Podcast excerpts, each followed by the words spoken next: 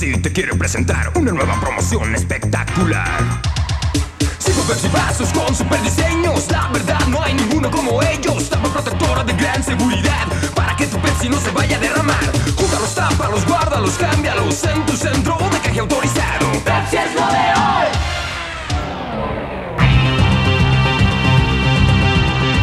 Escritores. I'm Terry Moore, and you're listening to Comic Case. Artistas. Hi, this is John Romita Jr., and you're listening to the Kamikaze Podcast. Hi, this is Mike Mignola, and you're listening to Kamikaze. Hi, this is Eric Powell, creator of The Goon, and you're listening to Kamikaze. Editoriales. Hi, this is J. Scott Campbell. You're listening to Kamikaze. Hi, this is Terry Dodson, and you're listening to the Kamikaze Podcast. Traductores. Hello, it's Kamikaze from Grant Morrison. This is Gary Frank, and you're listening to the Kamikaze Podcast. Coleccionistas. Hi, this is Frank Cho, and you're listening to Comic Kazi. This is John Bogdanov, and you're listening to the Kamikaze Podcast. Editores. Soy Giuseppe Camuncoli, state escuchando el podcast de Comicase. Fan chiquillos. Todos están en el podcast Comicase.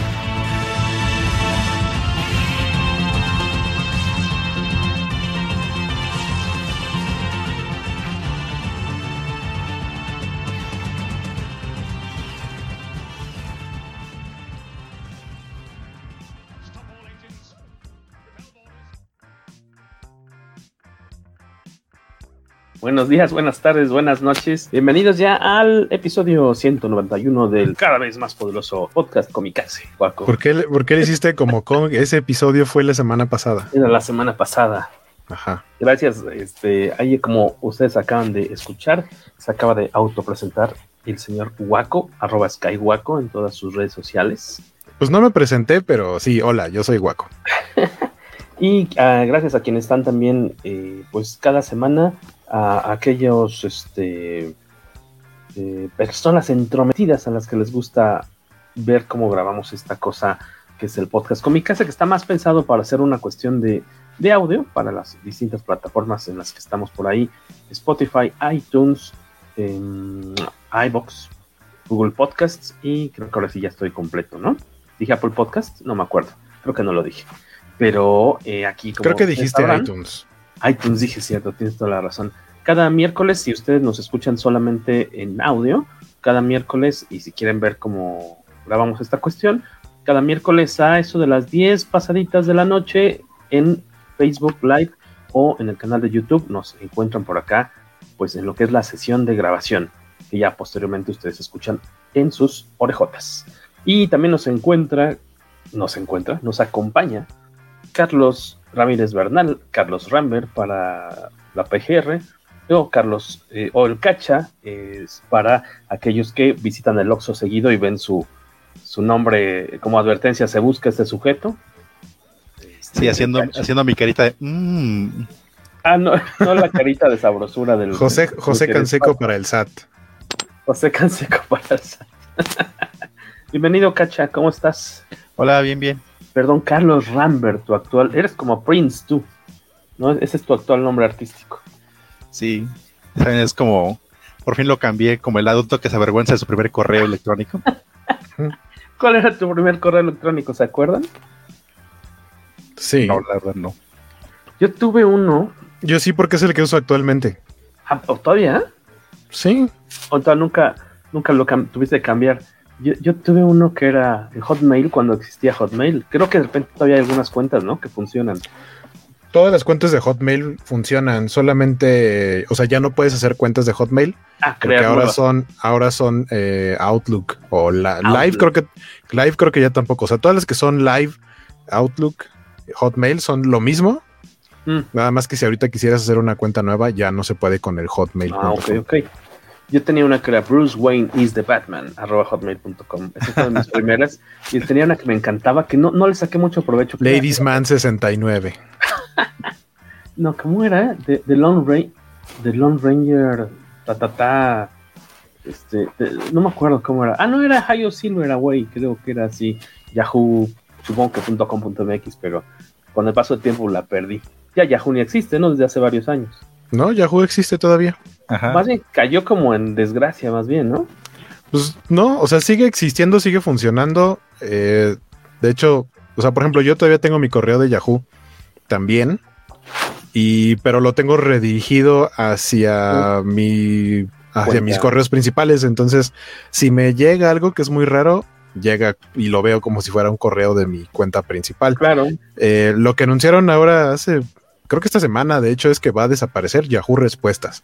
Así que se, se va uno de los grandes fuentes de risas del Internet, en donde podíamos encontrar cosas realmente inverosímiles y darnos cuenta de que la humanidad convive entre las personas más brillantes en la historia y las más estúpidas.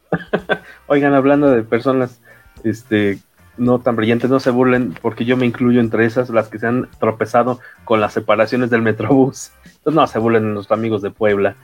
Ah, no, yo sí me burlo. de Puebla. Pues es que el paso, peatonal, el paso peatonal tiene unas franjas grandes, amarillas. ¿Cuántos crees, a ver, del respetable público que nos está acompañando ahorita, cuántos de ustedes se cruzan solamente por las esquinas y por la cebra, por el paso peatonal? Sean sinceros. yo sí. la copia terrícola de Superman, en casi todo. No, no considero eso, pero se me hace lógico. Yo, no, no siempre, yo no, no siempre, yo debería hacerlo, pero cuando pusieron el Metrobús creo que ya tiene, yo no me acuerdo si 10 o 15 años en, más, tuvo un aniversario. más de 10, Creo que Eli, que está aquí atrás de mí, debe saber cuántos años tiene el Metrobús en México. ¿15 años, Eli? Va para 20 años. Yo tengo 40, entonces calculo que cuando tenía como 20 años, eh, cruzando la calle ahí por donde están las hamburguesas de... Ah, mira, ya llegó Beto eh, llegando a las hamburguesas de em, las Kellys, a las que llegamos a ir con, Luis Maggi a, grabar un par de veces.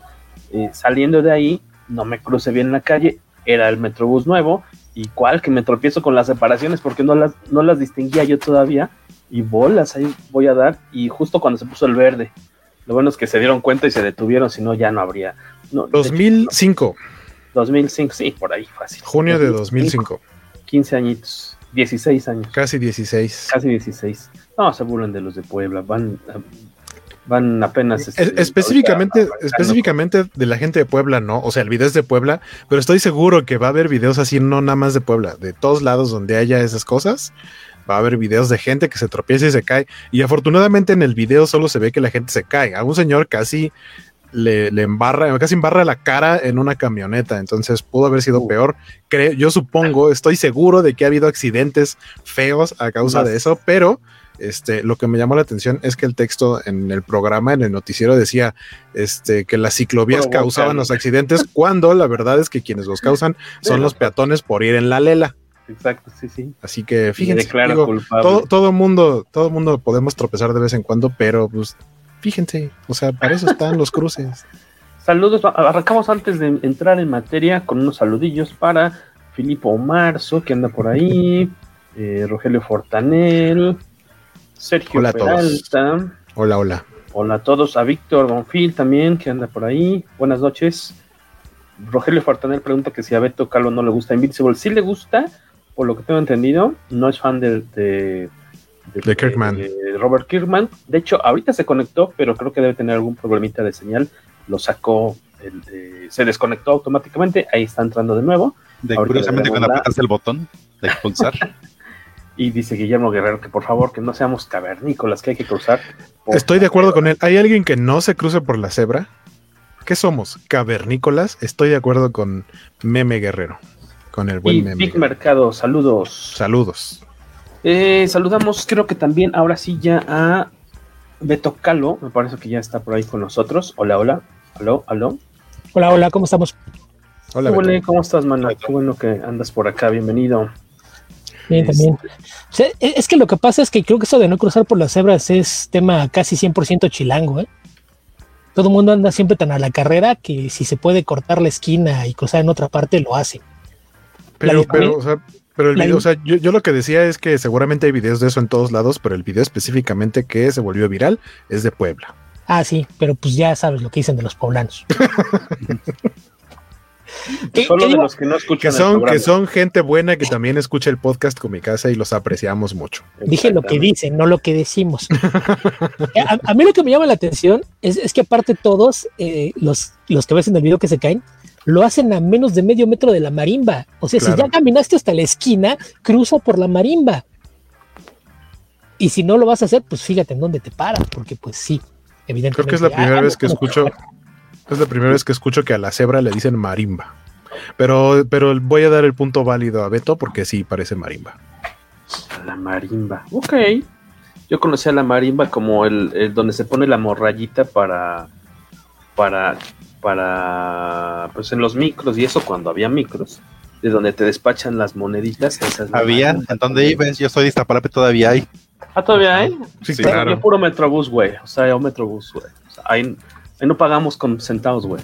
Sí, el, el rico al pobre. De, recuerda que esa gente irresponsable que sale en tiempos de pandemia anda en taxi a todas partes. En Uber. Eh. Hay que invertirla, aunque sea un poco. Potato, potato. eh, me consta que hay mucha gente que no usa los pasos peatonales. Acá en mi rancho es muy común y ahí andan entre los carros corriendo, dice Víctor Bonfil. Gracias por sus comentarios sobre este problema de eh, civismo que tenemos en el país. Eh, bienvenido, como decíamos, a Beto, que anda ya por aquí. No lo pueden ver, pero sí lo pueden escuchar y sentir latir dentro de sus pues, corazoncitos. Pues sí, si nos están viendo en YouTube en Facebook en vivo, pues pueden ver una foto de perfil de Beto. Que es muy similar a él, de, nada más de hace como muy, seis años. Muy, muy, similar, pues sí es él tal cual. O sea, pues es muy parecido, ¿verdad? Esa es la sesión de fotos que tomamos ahí en de Comixado. Es muy parecido, claro que se parece, es él. Es él, te digo. Aquí estoy. Algunos hemos cambiado. Mira, ahí está, ya, parece. mira, ahí está. Para que vean que sí se parece. está, está este, retando a su ancho de, de banda o, o, lo que sea. Está ahí este. Se, se supone que la banda sí, sí aguanta. No sé cuál fue el problema la semana pasada, pero. Saludos de Larry. Larry Cañón, para que no diga que no decimos, o sea, un poquito más, solo no decimos la última sílaba, será Larry Cañón. Ajá, solamente evitamos la puntita. el, el, extremo de, derecho. Ajá. Eh, antes de arrancar, así bien, bien, bien, nos dice Merc Mercado, comenten sobre el tráiler de Jupiter Legacy y el cómic lo tradujo en, al español el maestro Beto Calvo. Hoy que se graba episodio, se eh, estrenó el tráiler de Jupiter's Legacy, esta serie eh, para Netflix. Yo no lo pude ver, no sé, vi la noticia temprano, la compartimos por ahí, pero se me olvidó verlo. ¿Alguno de ustedes la vio? Yo sí. ¿Se ve efectivo? No. A mí no, sí, a mí yo tampoco fui tan fan. Ah, o sea, por ejemplo, si lo comparas con producciones similares, recientes. O sea, creo que, creo que la serie con la que mejor lo podrías comparar es con The Voice. Okay. Creo que The Voice se ve mejor, bastante mejor. Creo que esto es algo que yo no, no sé si lo comenté aquí o fue en, en Comic Verso. Dije que el problema con las historias de Mark Millar es que Mark Millar no tiene buenas historias, tiene buenas ideas. Algunas se convierten en buenas historias cuando alguien más las adapta a otro medio, que es bien común, que la adaptación es mejor que el cómic. En el caso de Miller, creo que ha pasado de todas, todas. Todo mundo agarra sus ideas y las hace bien. Porque él no se puede tomar la molestia. El, lo que yo dije, me, me, preocupa que Netflix, él está a cargo de la división porque va a ser productor y va a estar metido en todos los proyectos. Entonces, si se quita esta posibilidad de que venga un escritor de verdad a corregir tus ideas y hacerlas como se debe hacer, nos arriesgamos a tener Miller en la pantalla. Y en el tráiler creo que a eso es a lo que apunta. Entonces, si tenemos un cómic más fiel una adaptación más fiel al cómic, creo que sí va a ser un producto de calidad inferior a la que estamos acostumbrados. The Voice o The Boys. Hay diferencia. Depende. Si lo dices con acento alemán, los dos suenan igual. No, no, no, no, no. La, la B labial no se pronuncia igual que la V. Pero en alemán sí, los alemanes no tienen B labial. Ah. Lo pronuncian como labio dental. O si eres, o si eres Jorge Tobalín y todo lo pronuncias igual idéntico. Parejo. The Voice. The Voice.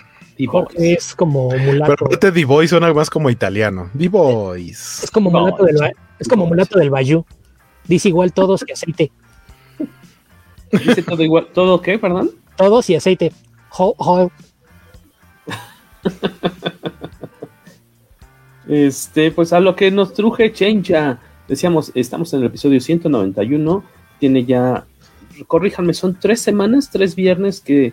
O no, dos, dos, no, dos, dos porque el, el, primer viernes estrenaron tres capítulos y apenas la semana pasada o el viernes pasado, más bien, se estrenó el cuarto, cuarto capítulo. capítulo. de la serie animada Invincible, basada en el cómic de eh, Robert Kirkman. Y Cory, Cory Walker. Cory Walker, que es el, el, creador y quien dibujó los primeros, bueno, por lo menos en tomos, los primeros dos tomos, salvo unas páginas que platican el origen de otros personajes, pero Cory Walker se encargó del arte de todo eso y ya después le entró al quite Ryan Notley que dibujó la mayor parte del cómic.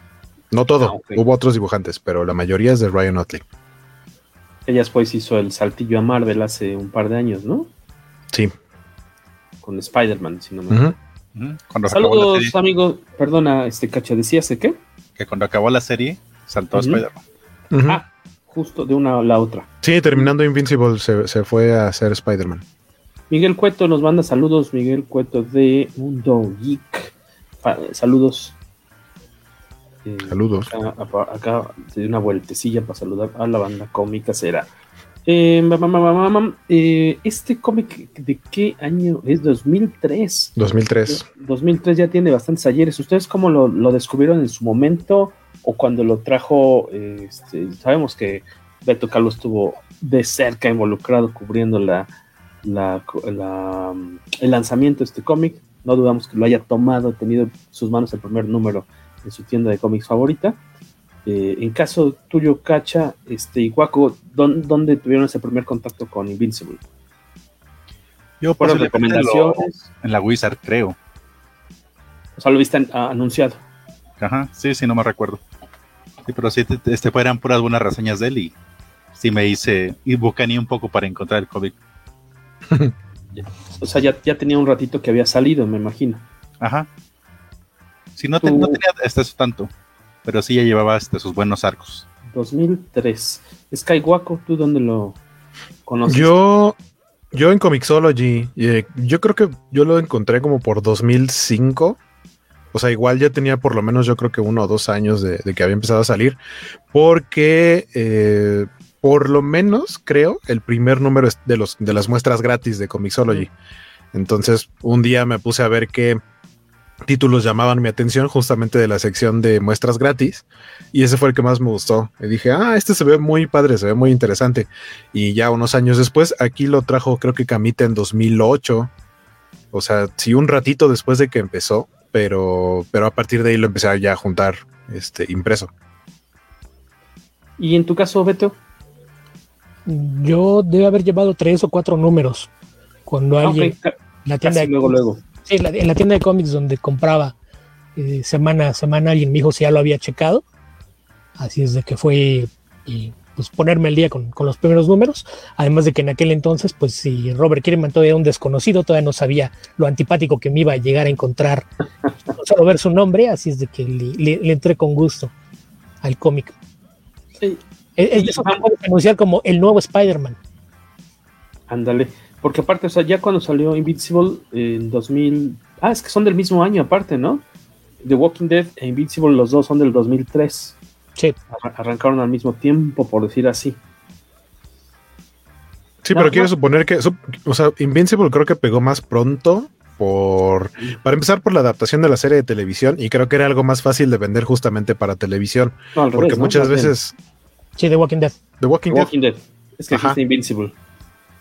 No, que pegó, que pegó primero The Walking Dead. Ajá, sí, sí, que, claro. O sea, en cómics a lo mejor a Invincible igual, o sea, a Invincible le fue muy bien en críticas desde el principio, pero pegó a nivel mainstream The Walking Dead por la adaptación a la serie de televisión, porque era un producto más fácil de vender a una claro. televisora, a una productora de live action, porque no era algo de superhéroes, o sea, era algo mucho más, algo que, que siento que podría ver más fácil la, la gente que es lo que también hizo que luego subieran de precio el, el primer número de Walking Dead así bastante. Exacto, ¿no? exacto. ¿En qué, a qué tienda ibas en el 2003, Beto? ¿Cuál era tu centro de perdición? Comic Simp, cuando ya se habían mudado a Copilco.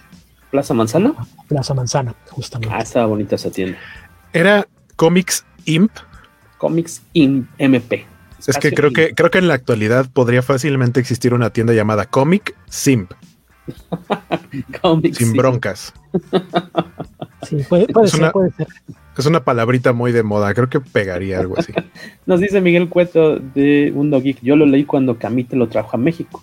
Una lástima que no hayan continuado. Eh, Guaco, si no me equivoco, tú lo estuviste leyendo en esas entregas, ¿no? Yo voy, yo voy a, a, regañar, diagonal, defender a Camite, porque Camite publicó, creo que hasta como por el número, bueno, el tomo más bien, regular como por hasta el tomo 7. O sea, Luego, para que números. Porque estos son mm. cortitos, ¿no? Yo todo el tiempo. Lo que pasa es que los primeros dos creo que son de cuatro números cada uno y ya los de ahí en adelante eh, casi todos son creo que de seis. Ajá, em, pero y, de hecho dijeron cuando lo lanzaron dijeron esto va a ser mensual y pues sacar un tomo mensual iba a estar como de lo iba a salir súper rápido de por sí es una lectura muy ágil, Invincible. Yo creo que el primer tomo, que son cuatro números, lo lees casi a la misma velocidad en lo que leerías un cómic de 24 páginas. O al menos a mí así me parece, por, por la agilidad tanto del guion como de los dibujos. Y resulta que después, pues, o sea, dejaron de, publicarlo. Eh, me acuerdo que en redes sociales hubo ahí, no, no nivel release de Snyder Cut, pero sí hubo bastantes peticiones de oigan y cuando Invincible y siempre nada más daban largas y largas y largas y largas. Y, así hasta que de pronto un día dijeron ahí va de nuevo eh, cuando ya estaba bien posicionada la nueva versión o la versión moderna de la mole y en la mole hicieron creo que presentación de así de ah, los nuevos tomos de Invincible, pero sacaron nada más como hasta el 10 y luego otra vez lo pusieron como en pausita y luego sacaron creo que de ahí el 11, 12 y 13 y si no me equivoco el 13 es el último tomo que han sacado y de ahí no han vuelto a sacar más, pero ahorita eh, por ahí le mandamos saludos al buen Roberto Murillo, al Pipiri Pau, este, que eh, puso ahí en su Twitter que están volviendo a, poner en tiendas, en Sanborns, los tomos, los primeros tomos. O sea, cualquier tomo lo pueden conseguir en la tienda en línea de Camite. Pero en tiendas físicas, Camite está resurtiendo los primeros tomos, obviamente aprovechando el boom que tiene ahorita por la serie de televisión. Y platicábamos que ojalá no solo sea por, por subirse al tren, sino que sea para a lo mejor tener una inyeccióncilla ahí de, de liquidez y continuarlo publicando, porque prácticamente lo que han publicado es la mitad de la serie. Falta todavía bastante y salvo que decidas buscar los tomos en inglés o los compendios estos gigantes que son como, como para matar a alguien si se te cae, este pues, no hay no hay otra manera de continuar leyéndolo por lo menos aquí en México. O sea estaría cool que ahora sí Camite se pusiera las pilas y continuara publicándolo y terminarlo. Porque aparte es o sea esa es otra que es una historia ya terminada. No es como que digan ay no sabemos cuándo la van a terminar algo así. es, algo que ya ya se terminó ya tiene años que terminó el, el título. Entonces ya saben cuánto, pueden tener un buen plan editorial para saber cuándo terminar de publicarlo.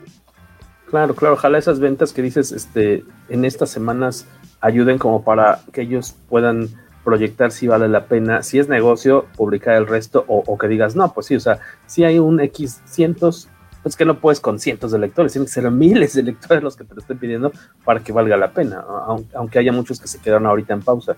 Y creo que Beto iba a decir algo. Es que aparte de la fama de Kamite no, la, no le ayuda, porque la, creo que la más de la mitad de la serie de sus cómics están como en pausa. Creo que lo único que realmente han podido completar son lo, de Terry Moore. Todo lo demás está como a la Rachel mitad. Rising. Eso es un, es un, problema bien común del cómic de licencia, ¿no? Le ha pasado a todas las editoriales. El problema es que si no, si no se vende, si no tienes una respuesta del mercado, no tiene caso que sigas tirando números. Porque si haces tirajes más pequeños, se incrementan los costos. Entonces no, no, no tiene mucho sentido. Entonces, en ese caso yo entiendo que a veces hay series que por una, una razón u otra tienen que suspender, pero por otro, pues si, está este tema de, pues si, si estás teniendo problema con eso, a lo mejor y concéntrate en sacar series más cortas, no, no te involucres en algo así. Ahora que por otro lado, si me quiero poner cínico, les diría que se preocupan, ya leyeron lo mejor de la serie, porque por ahí de la mitad se empieza a poner bien repetitivo, de repente ah, caray, e, e, este arco se parece al del tomo 5 y este al del 7 entonces sí, sí creo que, aunque nunca, nunca se convierte en un mal cómic, creo que sí llega un momento del que algunas historias se vuelven repetitivas. Nada más es como que vamos a cambiar a los villanos, pero, pero sí dejan de tener la frescura que caracterizó al menos a los primeros dos o tres años de la serie. Eso me suena de Walking Dead a partir como de la tercera temporada. Ah, ah, bueno, la, la, serie de televisión, yo con la serie de televisión de The Walking Dead tengo un enorme problema. Alguna vez lo dije, entre más veo la serie, más me gusta el cómic. Dice Miguel Cueto que solo llegaron hasta el tomo 3 en el caso de, de Camite. Y Víctor Mercado decía que él conoce el cómic de eh, Invincible gracias a una recomendación del Café Comiquero. Saludos a, a Carmix y a su hermano. Esperan también Roger Fortanel que se ponga las pilas Camite y termina con la segunda mitad de la serie. Pues esperemos que se tenga suficientes ventas mientras haya dinero, seguro se puede, mientras haya lectores también, porque sabemos que todas las editoriales en México de cómics, pues han estado, pues, con problemillas, ¿no? Este, si no, este, sí, de, personal que han tenido que dar cuello a cañón Smash, ¿no? Editorial Televisa, de un chorro de áreas se fueron. Y este, y tanto Kamite como Panini tampoco le están pasando tan chido en sus áreas de cómic, ¿no? El, manga se vende y seguirá hasta que después que estemos, este, ¿cómo se dice? ¿Cómo lo traduces este en eh, cómo lo puedes adaptar al español, Beto? El pushing, pushing daisies. ya cuando estemos haciendo qué viendo crecer el pasto por abajo. Ándale, sería la frase más parecida, porque pushing daisies se, se usa literalmente como empujando margaritas. Entonces, como dicen, ya, ya, ah, así se dice, la, la, traducción literal, sí se. El problema es que se las interpretaciones. Toma. Para adentro y para afuera. La, la, otra también podría ser, ya, ya seremos abono para las plantas cuando eso suceda. Yo creo que decía su esposa. Pero también pueden ser de las otras margaritas. No sabemos si le gusten a nuestro expresidente. Este. Ya, yo creo, él tiene, todo, tiene, toda la facha, tiene toda la facha de que lo suyo, lo suyo es el bacacho. ya. Eh, no, ¿cómo, ¿cómo, el bacacho? Tiene que ser presidente. O sea, no sé. Congruencia. De menos, ¿no? Tarde pero sin sueño, por ahí está mi o me. Saludos muchachos. Eh, por aquí nos preguntaban, ah bueno, estos comentarios un poquito después. Ojalá Camite lo retome por no darle, pero culpa al lector mexicano por no darle la oportunidad de andar comprando otros cómics de Navi. Eso es otro, otro tipo de lector. No creo que el que compra. exactamente. Eso es, Navi sea el mismo que compra Invincible. Exacto, son, son públicos totalmente diferentes. Ahí no tiene que ver una cosa con la otra. El problema que yo veo más bien es que, sobre todo cuando son cómics en México, tienes el enorme problema de que tienes un público cautivo que lee solo cómics de superhéroes y solo de superhéroes que conoce. Entonces, títulos que son experimentales o nuevos, difícilmente les van a dar una oportunidad. E incluso si son personajes no tan populares, no les va bien. ¿Quieres un ejemplo? Uno de los mejores cómics, olvídate del género o lo que sea, de la década pasada, Hawkeye. Lo sacó Editorial Televisa y la gente no lo peló. Entonces, ¿cómo es posible que, te quejas de que no te traen cómics de calidad si el día que te traen uno no lo compras? Porque pues Hawkeye es un personaje de segunda. Entonces, si, si no te gusta leer buenos cómics, evidentemente va a decaer el interés por traer esos títulos. Y ni hablemos de, otros géneros, porque ese es el problema que comparten, por ejemplo, Camita y Panini, es que si tu cómic no es de superhéroes, pues de entrada ya, ya llevas el camino de su vida, porque va a ser de tratar de convencer a la gente de que le dé una oportunidad, porque eh, estamos en una etapa en que nuestros lectores todavía están en pañales y seguimos siendo de la idea de seguir personajes y no seguir autores que a veces sería algo mucho más congruente. Si te gustaron las historias que hizo este equipo creativo, ve lo que hacen en otras cosas, incluso ve lo que hacen cuando son cosas de su propiedad, que lo hacen con toda la pasión y el interés por hacer su mejor trabajo. Entonces, si, estaban haciendo dinero para alguien más y estabas disfrutando ese trabajo, imagínate la calidad de nivel que tiene su obra cuando es algo que les pertenece a ellos, ellos son los únicos que se benefician. Y sin embargo es algo que a la mayoría de la gente no, no le cae. Y yo soy de que ahí a lo mejor podría hacerse el intento de, buscar un punto intermedio, a lo mejor buscar autores eh, conocidos con cómics que, tengan un, parecido a, los cómics de superhéroes. Me, sorprende que nadie haya intentado, por ejemplo, publicar Empire, un cómic de, de Mark Wade y Barry Kitson, que literalmente es como, imagínate que el Doctor Doom conquistara el mundo y matara a todos los superhéroes excepto a Superman. Ya lo tuvieras ahora en un calabozo nada más para poder tener con quién platicar. Esa es la premisa de Empire. Yo creo que Empire es un, título que podría ser muy popular en México, con un equipo creativo que la gente ya conoce, pero como no tiene un héroe famoso que esté popular o que esté en una pantalla de, cine o de televisión, difícilmente le van a una oportunidad y eso es, eso es un problema porque terminas por atar de manos a los responsables de elegir títulos en las editoriales. En ese caso, Televisa tiene la enorme ventaja que tiene licencias de, Marvel y DC, que son los personajes que, tendrán un, nicho de mercado ya seguro. Pero ese es un, problema que tenemos con cualquier cómic de Image. Puedes tener cómics muy buenos, títulos, sobre todo lo que han publicado los últimos 12 o 13 años, desde que reformaron la, estructura de, la editorial para concentrarse por completo en cómics de autor, todo lo que se llama Image Central a partir de, de Craig Stephenson tomó la dirección de la editorial. A partir de entonces yo creo que no hay una editorial que haya lanzado más buenas series al mercado que Image. y sin embargo las que se han publicado en México pues han pasado más o menos sin pena ni gloria. O sea, otro ejemplo, si hay un equipo creativo que, se la pasa produciendo material de calidad y cómic que saca es cómic que es de bueno para arriba, es Brubaker y, y sus colaboradores habituales, todo lo que ha salido de ellos en México no ha ido bien en ventas.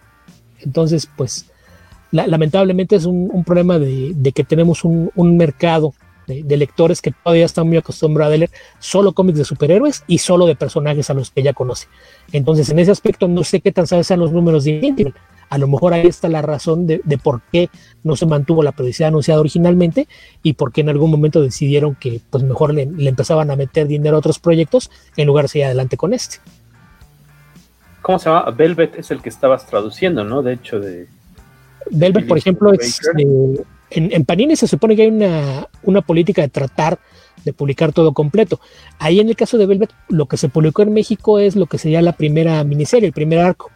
Cuando se publicó no había todavía un segundo arco terminado, entonces se supone que la idea es que se le iba a dar tiempo de que avanzara la, la serie en inglés antes de, de publicar algo más.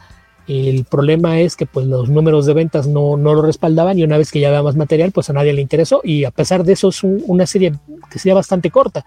Aquello se publicó toda cuando eran cómics dobles, pero todo vuelve a pilas en tomos, serían cuatro TPs. Sería la, serie entera tal y como existe hasta ahora, que aparte eh, tendrías al equipo... Eh, eran los creadores del Soldado del Invierno haciendo un cómic de espías y a la gente no le importó leerlo. A eso es a lo que me refería. Exacto. Dice Víctor eh, Alfonso, dice Alfonso Bonfil, aquí puros murciélagos y arañas dejan a muchos otros personajes de lado y Gerardo Palomar dice que se estaba animando a comprarlos en línea hasta que no sé qué dice ahí. Supongo que, es que hasta que dijimos que vale la mitad de la publicación en español. Ah, ya, ya, ya, que ibas a aventarte a comprarlos, pero no sabes dónde vas a leer la conclusión Ajá, la el segunda mitad, ¿no? Que si sabemos si lo de Terry Moore ha tenido aceptación o no aquí en México, pues yo creo que mediana, me imagino, ¿no? O sea, tampoco es como... Es que probablemente, o sea, aceptación sí, porque su, material en general es bueno, pero más bien como que igual dentro del nicho. Sí. O sea, dentro de los que están acostumbrados a leer material de cómic que no necesariamente es de superhéroes. Pero gente de fuera que de pronto diga, ah, quiero empezar a leer cómics, no va a empezar a leer cómics que no sean de superhéroes, porque lo que ubica de cómics justamente son los superhéroes mainstream que yo creo que ahorita el, empuje que pueden tener eh, historias que no sean de Marvel o de DC son justamente las que están siendo adaptadas. Eh, como ahora que viene Jupiter's Legacy, que ya salió de Voice, The Voice le, está, le fascina a la gente, ¿no? Pero no sé qué tanto la gente se vaya a, decir, ah, me dieron ganas de leer el cómic. Probablemente sí hay, y eso hace que, que el cómic se venda más, probablemente, y eso ahorita mencionaban que ahí entramos nosotros, ¿no? De dar recomendaciones para la gente de, cosas que normalmente no leería o no conocía. Eh, en el caso de, de, Invincible, o sea, ahorita que salió la serie, que van, que van los cuatro primeros capítulos, si es un lean el cómic, la historia del cómic y de la serie se está yendo por caminos diferentes, que me suena mucho a lo que le pasó a The Walking Dead, lo cual está bien porque creo que una serie, una serie animada que hubiera sido una calca del cómic, pues hubiera este, carecido de sorpresa y creo que lo están haciendo bastante bien. Pero no deja, no es, un no te quedes con la serie y lee los cómics. Lo mismo pasó con Umbrella Academy, eh, que igual eh, cuando salió Umbrella Academy, igual volvieron a salir los, los tomos y los encontrabas en Sanborns. Y hay gente que se puso a leer los cómics para saber eh, un poco más de lo que se había visto porque se quedaron con ganas de más cuando vieron la serie. Entonces creo que esos, los que han salido en series, son los que podrían de cierta manera tener ese, ese empuje de, tener la ventaja de poder vender un poquito más. Yo creo que entre comillas, por ejemplo, ¿tú crees que si sacaran el cómic de Camino a la Perdición sería popular? Tienes una ya pasó tiempo bueno, si, si la, gente supiera que había una película con eso y una película con Tom Hanks y Jude Law, y, si con eso no logras generar interés de la gente, ¿con qué lo vas a hacer? Entonces, sí, sí hay, insisto, lamentablemente en México sigue mucho la, relación cómica-superhéroe. Entonces, si tu cómic no es de superhéroes, pues es una lucha cuesta arriba para, para hacerte de un nicho de mercado. Nos mandan saludos Big Mercado, él menciona Mouse Guard David Peterson. Víctor Alfonso Bonfil dice que solo Motor Girl la dejaron a medias en camita porque sí sacó como tres series, ¿no? Estuvo sacando Strangers in Paradise, Rachel Rising, Echo. Y por ahí otro se me está yendo. ¿Se Y llama Kids. blog? Ah, claro.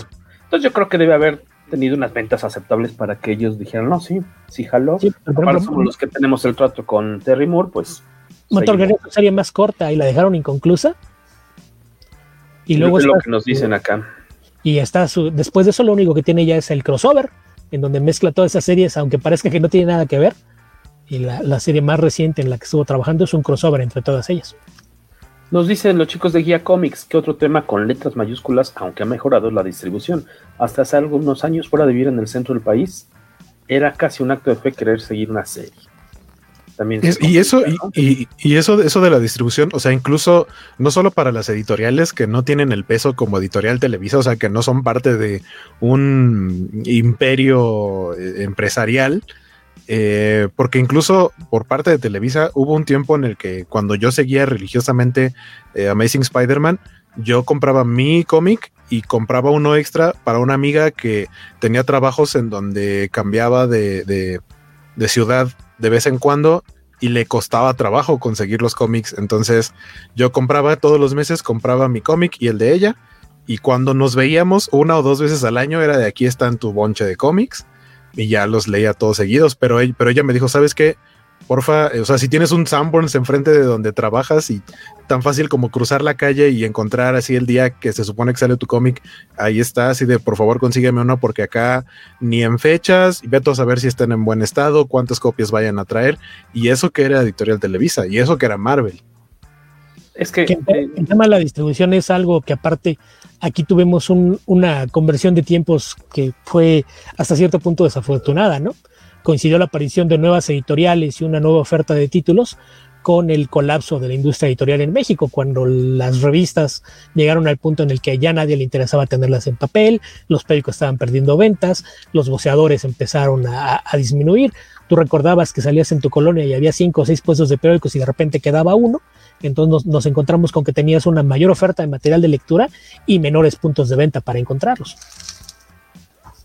Por aquí, este, pues, de hecho, no, no tengo la cifra, estaría interesante tratar de conseguirla, pero aún así, pues, la bronca es que es imposible que encuentres eh, incluso el cómic más vendido en México, El Hombre Araña Batman, eh, que lo encuentres en cada puesto de periódicos del país, porque son como tres veces más o dos veces más en número que el tiraje que tienen esos cómics.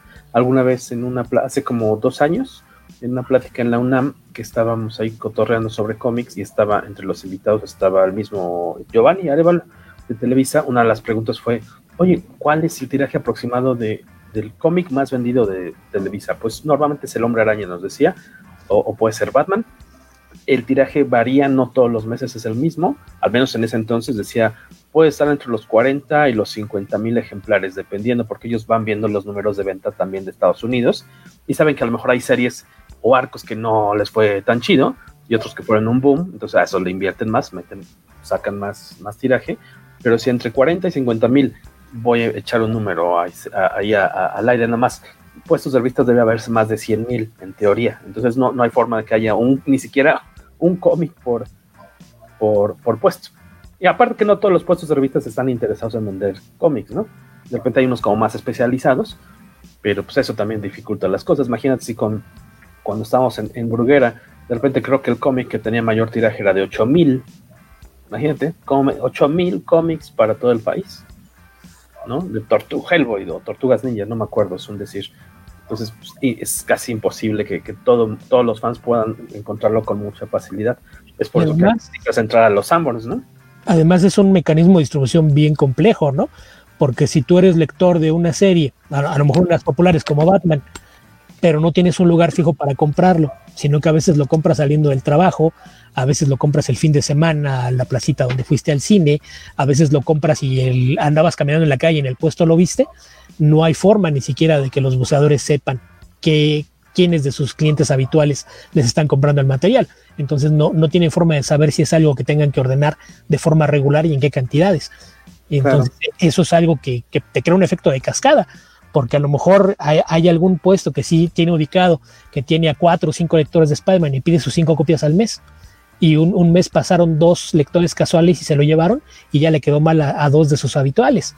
Entonces sí, sí es un, un problema que, tiene varias, eh, varios matices y ahí que, que son interesantes. Entonces sí, es un, un tema complicado y yo también por eso de la idea de, que esta decisión que se dio en el último par de años de empezar a orientarse un poquito más a la publicación en tomos, creo que es una buena respuesta a eso. Es, más fácil que en lugar de, que esté el lector preocupado por dónde va a cazar durante varias semanas consecutivas sus cómics, eh, sepa que, que si va a un local cerrado, es más fácil que vaya a encontrar el tomo con su historia completa.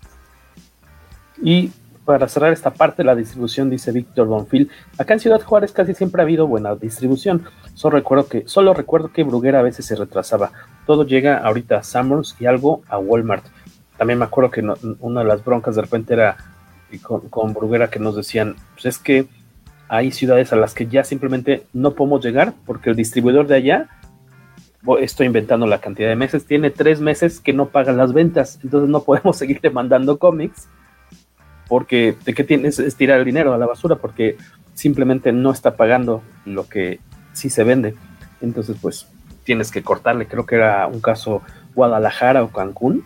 Era así, ¿no? Pues cuello. O sea, no podemos seguir mandando los cómics porque nunca vamos a ver ese dinero de vuelta. Es una broncota, ¿no? Me imagino.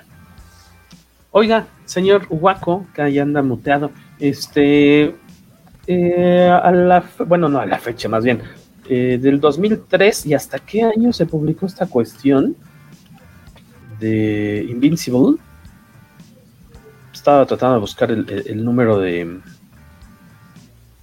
de publicar el, el, número 140 perdón 144 de Invincible pues que son un poquito más de 10 años de, de publicaciones, ¿no?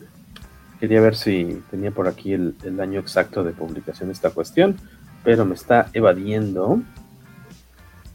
Yo creo que también tenía el dato, 2018. Ajá. 2018, amigo. Febrero 2018. 15, 15 años de, publicaciones. Que obviamente no vamos a abarcar ahorita. Nada la idea es como hacerles una invitación a que disfruten como si alguien de como del cómic como si tuviera la idea de que habías leído 15 años de cómics. no, ¿cómo crees? Jamás. Yo creo que el único que ha leído los 15 años de Invincible, y no sé si ya los leyó todo, sería Beto Calvo. Y Carmix. No sé si lo haya atrapado tanto, lo haya atrapado tanto como para haber leído los 155 números.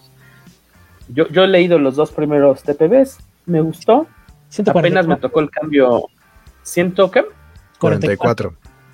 Ah, me inventé el número, entonces. Sí, perdón, 144. Si fueran cómics mensuales, sí tendrían que haber sido 12 años, o sea que ahí le, echaban flojera a estos muchachos. Ah, porque le estaba leyendo que la bronca es que de repente empezaban a, sobre todo al principio, a desfasarse en las entregas, en la publicación, por porque mismo Cory Walker se atrasaba. Y entonces ya de plano el, eh, empiezan el proyecto y dicen, no, ¿saben qué? Yo sí me echo para atrás, ya no les voy, para no quedarles mal, y entonces es cuando entra Ryan Otto a, a tomar el bacho. Tomemos en cuenta que esa idea de que un artista puede dibujar un cómic al mes durante un largo periodo es una falacia. Son pocos los artistas que pueden. Por algo Marvel y DC tienen artistas en, rotación y artistas de relleno, porque eventualmente eh, sí, hace falta que, el dibujante se tome un descanso. No, no, no, no pueden estar trabajando como mangaka, porque por algo los mangakas no llegan a la tercera edad. sí, no manches, son unas máquinas. Eh, eh, Cachita, dinos más, ¿estás ahí? Sí, aquí ando. Oye, dinos en, pocas palabras, ¿cuál es la idea principal de Invincible? Ah, Invincible es el hijo del, Superman de ese mundo, o sea, del héroe más poderoso de la Tierra. Y sabe que algún día heredará sus poderes. Y lo que vemos al inicio de la serie es justamente cómo los empieza a adquirir y cómo empieza a entrenarse a usarlos. Y lógicamente, como el hijo de, del superhéroe más poderoso de la Tierra, este, él también decide seguir el legado de, su padre y se, se convierte en Invincible. Que, que, es un chavito que está todavía al, inicio de la serie está en prepa, ¿no? Ajá, está, está, empieza, empezando a hacer estas visitas a, universidades para ver en dónde se va a ir a estudiar. Que su, que su prepa se llama, no sé si te fijaste, Jorge, que te gusta. nombre, pero no la asocié. Reginald, Reginald Val Johnson a quien ubicamos por haber principalmente hecho personaje de policía en muchas películas, entre ellas Die Hard. Y, ah, sale, de hecho, de hecho, de hecho sale como, como él mismo eh, en la serie de Brooklyn Nine-Nine. Este, en el, en el, si no me equivoco, es el capítulo en el que es la despedida de soltero y lo contratan a él para que dé una de las pistas que tiene que seguir el novio. Es el sargento Al Powell de Duro de Matar. De Die Hard, ajá. ¿Es el nombre de la prepa? Pero es multifacético, ajá. Sí. Ha sido de policía de Duro de Matar, ha sido de policía en Shock, ha sido de policía en Family Mothers. O sea, todo nombre de renacimiento. un renacentista. Ajá. Sí, así se llama la, así se llama la, este, la prepa. Que, que por cierto, o sea, yendo, yendo también un poquito por esto de los Easter eggs, algo que está muy padre, más en el cómic, en, en, la serie no, porque también supongo que en la serie tienen algunas limitaciones de las cuales ahorita platicaremos. Pero en, en el cómic, por lo menos Cory Walker sí eh, le gustaba mucho meter cuando hay escenas con multitudes o con, o con más personas, pues, de fondo, meter ahí algunos guiños como Jay Silent Bob, hay por ahí un niño que es como Charlie Brown. Charlie Brown. Este, ¿quién más vi? A, a, a, Bill de Billy Ted. Este, detallitos así, o los detalles como en las playeras. Por ahí una playera que usa William, que es el mejor amigo de Mark. Mark es Invincible. Mark Grayson. Por eso mi playera de hoy. Trae una playera de Nightwing. Que según yo sí tiene que ver algo. La verdad nunca he encontrado algo donde Kirkman diga, ah, sí es por Grayson de Dick Grayson, pero quiero suponer que es algo así. Este. ¿Sabes? A lo mejor le quería pedalear la bicicleta a Mark Wade en aquel entonces. ¿Por qué? Porque en aquella época la pareja de Mark Wade era Devin Grayson. Ah. Yo me prefiero quedarme con mi teoría. Y este. Oh, pero bueno, tiene. tiene... Ya, ya, sabemos que es tan mala persona que yo no lo descartaría. si, si fue capaz de dar una puñalada por la espalda a su mejor amigo de toda la vida, ¿tú crees que le interesa lo que piensen o sientan los demás? De hecho, a raíz de, a raíz de eso, de, de lo que le hizo a Tony Moore, este, yo dije, ¿por qué de pronto cambió tan rápido de dibujante? ¿Será que le hizo lo mismo a Cory Walker? Pero no, ahí fue porque Cory Walker, a pesar de que el estilo de Cory Walker es bastante mmm, sencillo, vamos a llamarle así. Ahí me extraña que te haya gustado la serie, que te haya atrapado el, el cómic en un inicio, porque me pensaría que te gusta algo más, no necesariamente elaborado, pero... No, al no, contrario. No está, está, está, padre el arte, a pero... Mí, a mí, las, a mí normalmente los dibujantes que tienen, que le meten mucho detalle, mucha rayita, no, no soy tan fan. A no ser que sea, este, no sé. Eh, eh... Jeff Darrow. Ajá. Eh. O sea, si, si, le vas a meter mucha rayita que sirva para algo. Arthur Adams, por ejemplo. Arthur Adams sí. ¿Él sabe Pero... quién también le metía mucha rayita? Frank Miller, por eso se quedó así. También le metía. No, no abusen, niños. Donovan Corona Vargas dice, he vivido para esto, he vivido para ver a Beto Calvo en pantalla. Sí, pero ya había pasado, no es la primera vez. Cada luna nueva. Sí, este Beto se asoma, ve si tiene sombra o no, para ver si el invierno dura dos semanas más. sí, la no, contingencia. La, la, la semana pasada había algo muy raro, recordemos que Wacom no podía entrar al, al, sistema, entonces no sé si, si tenía algún problema la, la aplicación, porque sí, me, me sorprendió porque mi ancho de banda se ha estado portando bastante decente, entonces sí, sí estuvo extraño lo que nos pasó la semana pasada. Sí. Eh, Bernie Wrightson, por ejemplo, Bernie, Bernie, Wrightson, o sea, el nivel de detalle que le, que, que le pone, que le ponía su trabajo, o sea, que sí. le ponía, que Dios sí, lo, sí. Pide, que lo tenga en su gloria, que le pone. No, pero que le pone. Para ¿Quién sabe? que sea inmortal, pero. Es que para su arte es inmortal. Lo, lo, de Walker le sienta muy bien a la serie. Es, es como sí. un Francis You Light. Y que, y que el mismo Cory Walker está involucrado en la serie. Él es el diseñador de personajes. O sea. Me quedaba esa duda, Waco. Si Cory Walker eh, sigue siendo coautor o, sí, claro. o, propietario de. O sea, si no le aplicaron la que el no, manciña. No. Lo, lo, que pasa es que con lo de Walking Dead fue muy rápido el interés de las cadenas de televisión, porque era parte, lo que empezó a ver fue puja. Ese fue el pretexto que usó. A lo mejor hay gente que, estamos nosotros platicando esto como anécdota, y a lo mejor hay gente que no sabe de qué estamos hablando. Y para poner un poquito en antecedente, ¿por qué decimos que, que Kirman es mala persona y no le importa apuñalar a nadie por la espalda, así sea su mejor amigo? Lo que pasó con The Walking Dead fue que la serie tuvo tanto éxito que en muy poco tiempo generó interés tanto en productoras de cine como de televisión.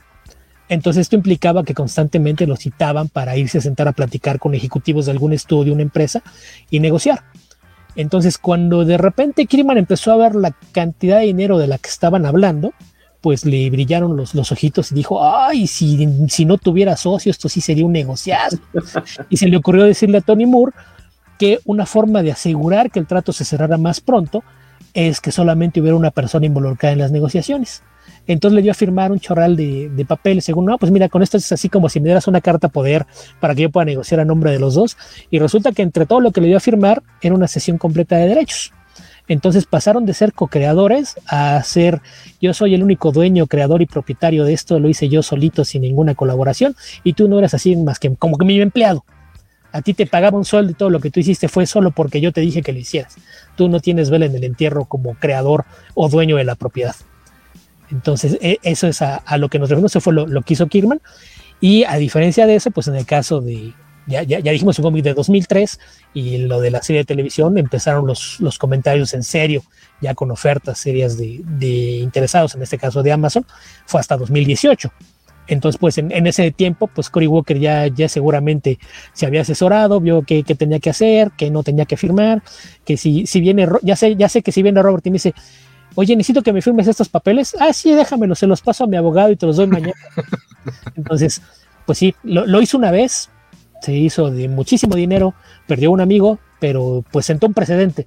Entonces hay mucha gente que ya sabe cómo trabajar con Kirman, que aparte habría que apuntar que, que Kirman es, eh, lo convirtieron en socio de Image Comics y pese a que él no fue uno de los fundadores, es uno de los pocos que tenía un trato como los fundadores. Él no está ahí para hacer sus propios cómics, él está ahí para hacer una empresa. Hay muchísimos cómics en los que él no hace nada y son de su propiedad. Todos los cómics que publica Skybound, no importa quién escriba o quién dibuje, son propiedad de Robert Kirkman. Literalmente se convirtió en un mini Marvel o mini DC para contratar equipos creativos que publiquen cómics para él. Entonces, eh, yo ahí en ese caso, cuando me hablan de, de autores de cómic, yo sí le pongo un asterisco cuando hablamos de Kirkman. Kirkman es un empresario de cómics. Bueno, pero Invincible y The Walking Dead sí los escribió. Sí. Que, que, que, según yo, este, hace, hace no mucho, hace no mucho, este, Tony Moore no se quedó con las manos vacías. Como que sí llegaron a, a, un acuerdo en el que le dieron lana y ya Tony Moore ya no habla de nada. Es como de ya, ya me dieron dinero, ya X. Ah, sí, lo, lo que pasa es que se dedicó a quemarlo cuantas partes pudo. Sí, claro. Totalmente, Kirman se dio cuenta. Yo sigo teniendo un chorral de tratos multimedia y un montón de propiedades. A la larga esto me, me va a costar, entonces sento a platicar. Ya, ok, sí, no, no, no, te voy a regresar la propiedad, pero dime cuánto quieres por dejar de estarme quemando en público. y para mí, en, en, el caso de The Walking Dead, para mí fue una lástima porque Tony Moore me gusta mucho más como dibujante y solo hizo seis números y el resto de la serie la dibuja Charlie Adler, que ahí sí ya fue como amiguis, amiguis de, de de Kirkman, que su estilo es un poco más eh, sucio en el sentido de que hay mucha más mancha y trazo no tan definido, que creo que le va bien a los zombies, por algo le fue tan bien el cómic, pero me gustaba más el estilo de Tony Moore, que de Tony Moore eh, yo lo que tengo firmado es un, un tomo de Deadpool, que ya después se fue a hacer cosas con otras editoriales y bastante bonito su trabajo, me gusta mucho. Nos preguntan que si es por eso que ya no hay cómics de Kirkman publicados actualmente. Claro que hay, muchos. No, no, siempre los hace él, pero a veces tiene la idea y le paga a alguien para que los haga. Pero en lo más reciente está Firestarter, donde tiene como colaborada a Chris Amney, que, que seguramente Samney mm. llegó con la asesoría de Mark Wade y le dijo, ya hablé con los abogados, a mí no me hace ninguna de tus jugarretas, somos socios y aguado. Que de Chris, Amney, de Chris Amney me gusta, me gusta mucho su dibujo, pero a, a, partir de que empecé a ver que pone sus procesos de trabajo, casi siempre me gusta más su boceto que su arte final. No sé por ¿En qué. Instagram lo ves o dónde lo sigues? Eh, sí, en, Insta, en, en Twitter, no, en, creo que quitó su cuenta de Twitter, no sé si la, si la borró o algo así, pero en Instagram ahí publica sus procesos. Y bastante ahí. bonitos en general. La respuesta para Sergio Peralta Salazar, que no te, no te recordaba haber visto por estos rumbos. Muchas gracias por pasar, Sergio. También saludos a Pervertierna, que manda saludos porque dice que buenas noches y ya se ve a Beto Calvo en pantalla como muy pocas veces. Eh, eh, él nos había dicho que pasando del episodio 190 iba a aparecer algunos minutos a cuatro. Como, como vamos, a, de... vamos, a, poner un Patreon y lo vamos a poner como recompensa. Necesitamos llegar a cierta cantidad al mes si quieren que siga apareciendo a cuadro. Sí, una para poder pagar el StreamYard y otra segunda meta para que aparezca cuadro. Así va subiendo esta cuestión hasta que incluye masajes y demás cuestiones con Carlos Rambert. Eventualmente, si llegamos a cierta cantidad, algún colaborador de, de Comicase podrá cobrar Eso sí lo veo muy difícil, pero. Cacha más o menos ya nos dio un poco una breve introducción de qué va esta cuestión. Beto también decía por ahí que es una especie de el nuevo Spider-Man. Es un chavito igual con los problemas normales de un cuate en la prepa, tiene exámenes, este, eh, le gusta una chava, le gusta la otra, se le empieza a acercar. Su mejor amigo, que si no me equivoco, al menos, al menos que tenga muy mala memoria, no aparece en, el, en la serie todavía, ¿verdad? Claro sí, que sí, al principio. Eh, tiene un cambio. ¿no? Tiene un, no, claro que no. Sale la todo el tiempo. persona con la que habla él es su madre y la segunda es su mejor amigo, Jorge. Ajá. O sea, no lees, no ves series de televisión. Se me, se me, hace que viste la serie de televisión, eh, no en Prime Video, sino en Xvideos o algo así. A mí se me hace que abrió Wikipedia y nada más leyó la sinopsis de cada episodio. Del, primer episodio. No, sale bastante. De hecho, es un personaje muy importante en la serie. O sea, en los dos, en el cómic y en la serie, pero, pero tienen cambios eh, importantes entre una y otra versión. Ajá, de hecho, muchos personajes tienen cambios, ya sea de género, orientación. En, la serie, por ejemplo, es el que color. el triángulo amoroso. Ajá, en el, en el cómic hay un triángulo amoroso que incluye a William, el mejor amigo de Mark, que en la serie no pasa porque eh, sale del closet inmediatamente. O sea, tú sabes desde el momento en que presentan a William en la serie que es abiertamente gay y en el cómic no es así. No, me refiero a que en la serie es al revés, porque cuando empieza él a, juntarse mucho con Eve y Amber se empieza a mostrar interesada por él, es William el, el, que le dice, ah, sí, si quieres yo te doy su teléfono. Ajá. Bueno, y ahora que menciona Beto a Amber, Amber es una de las chicas de la escuela, que no es, que, o sea, algo que me llamó la atención, por lo menos en la parte de la serie, es que Mark, si bien eh, te lo presentan en una situación similar, salvo lo de los papás y el tío muerto, a, Peter Parker. Tiene mucho como ese feeling de ese chavito buena onda, medio nerdo, este, estudiosón, que no llama mucho la atención, no, no destaca, si bien no es el buleado, este, tampoco es de los, de los que destacan, ¿no? no es popular, pero creo que irse a la, fácil hubiera sido presentar que está enamorado de la, de la chica, de la porrista, ¿no? De la chica guapa, de la que todo mundo quiere, de la que todo mundo busca. Y, en este caso no, simplemente es otra chica. Eh, cambian ahí a Amber, que Amber en la serie de televisión la voz es Sassy Beats, a quien vimos como Domino en Deadpool, Deadpool 2. Ah, este, y la cambian aquí, aquí es el, primer cambio, más allá del tono de piel, el cambio de, de Amber es a esencia del personaje, porque Amber en el cómic es un personaje mucho más tibio, mucho más simple, mucho más plano. Y en la serie Amber es una chica, este, de entrada, eh, que toma la iniciativa, que se, o sea, te describen en poquitos, eh, en poquitas escenas, que es una chica culta, que no se anda con rodeos, o sea, es un personaje fuerte, la parte de que, de que en la serie de animada es afroamericana y en el cómic sí es más como pues una rubia promedio de serie de televisión gringa o algo así. Me gustó a mí ese cambio y este y que va luego luego, ¿no? A decirle a Marquio, ¿vas a querer o se lo echo al perro? Eso está cool. Que hay, una cosa, ahorita que mencionas lo de Sassy Beats, una cosa que me llamó mucho la atención de la serie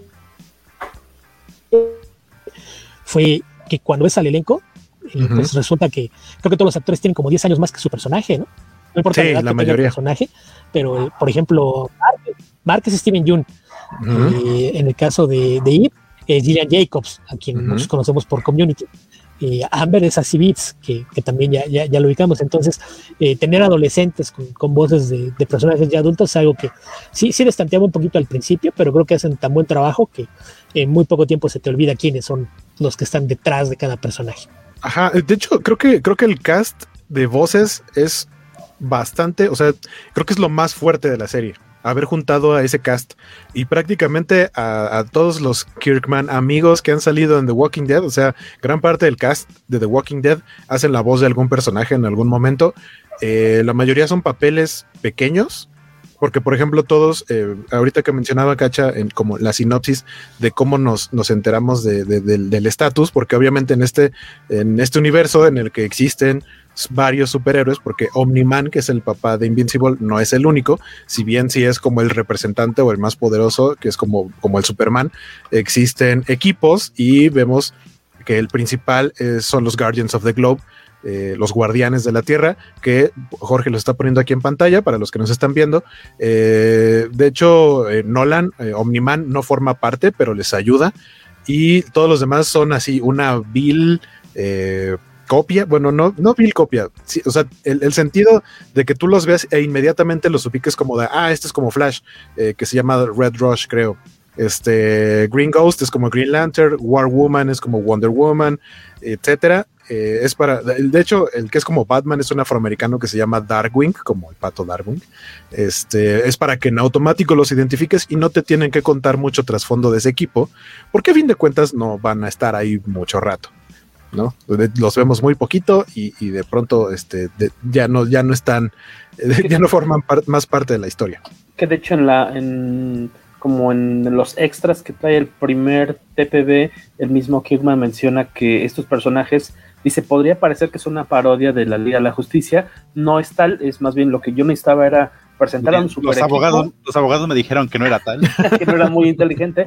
Este, me dijeron más bien, eh, necesitaba presentar un equipo de superhéroes y, necesitaba eh, apoyarme en esta cuestión de los arquetipos. Entonces, por eso es eh, basarme de cierta forma, obviamente, en, la Liga de la Justicia para que se entienda rápido, porque me dice, iban a aparecer apenas una, en unas cuantas viñetas y los íbamos a eliminar muy rápido, entonces tampoco tenía que clavarse tanto. Es más, aparecen más en la serie animada que... Ajá, de hecho en la serie son, personajes mucho más capaces que en el cómic. Sí, es, mucho más interesante lo que sucede, esta pelea que tienen contra Omniman en la animación es mucho más lúcido, mucho más sabrosa que lo poquísimo que se ve, que la, no pelea que existe de hecho en el cómic, porque ni, ni, ni resistencia pueden poner estos cuates. Sí, que aparte este tema de usar arquetipos es algo bastante común y es sobre todo eh, común con los personajes de DC, porque a fin de cuentas, como el primer universo de, superhéroes establecido, es a los que todo el mundo ubica. Entonces es muy fácil que cuando quieres hacer tu propia versión de superhéroes y lo que quieres es que personajes secundarios sean interpretados por el lector rápidamente como un equipo de héroes, es a lo que recurre siempre, a, hacer tu propia versión de la Liga de la Justicia. Es algo que hemos visto en, cantidad de series. En ocasiones sí llega a ser una, parodia más que, otra cosa, como pues en el caso de The Voice. En The Voice se han parodiado a cuanto héroe existe en el mundo editorial, pero en, en general, que cuando los usa en cualquier otra serie, lo que haces es recurrir a la idea de los arquetipos. Un ejemplo muy claro en, en Planetary, al inicio tienes esta Liga de la Justicia, que no es la Liga de la Justicia, pero te basta ver una imagen para entender que es el equivalente a la Liga de la Justicia en ese universo.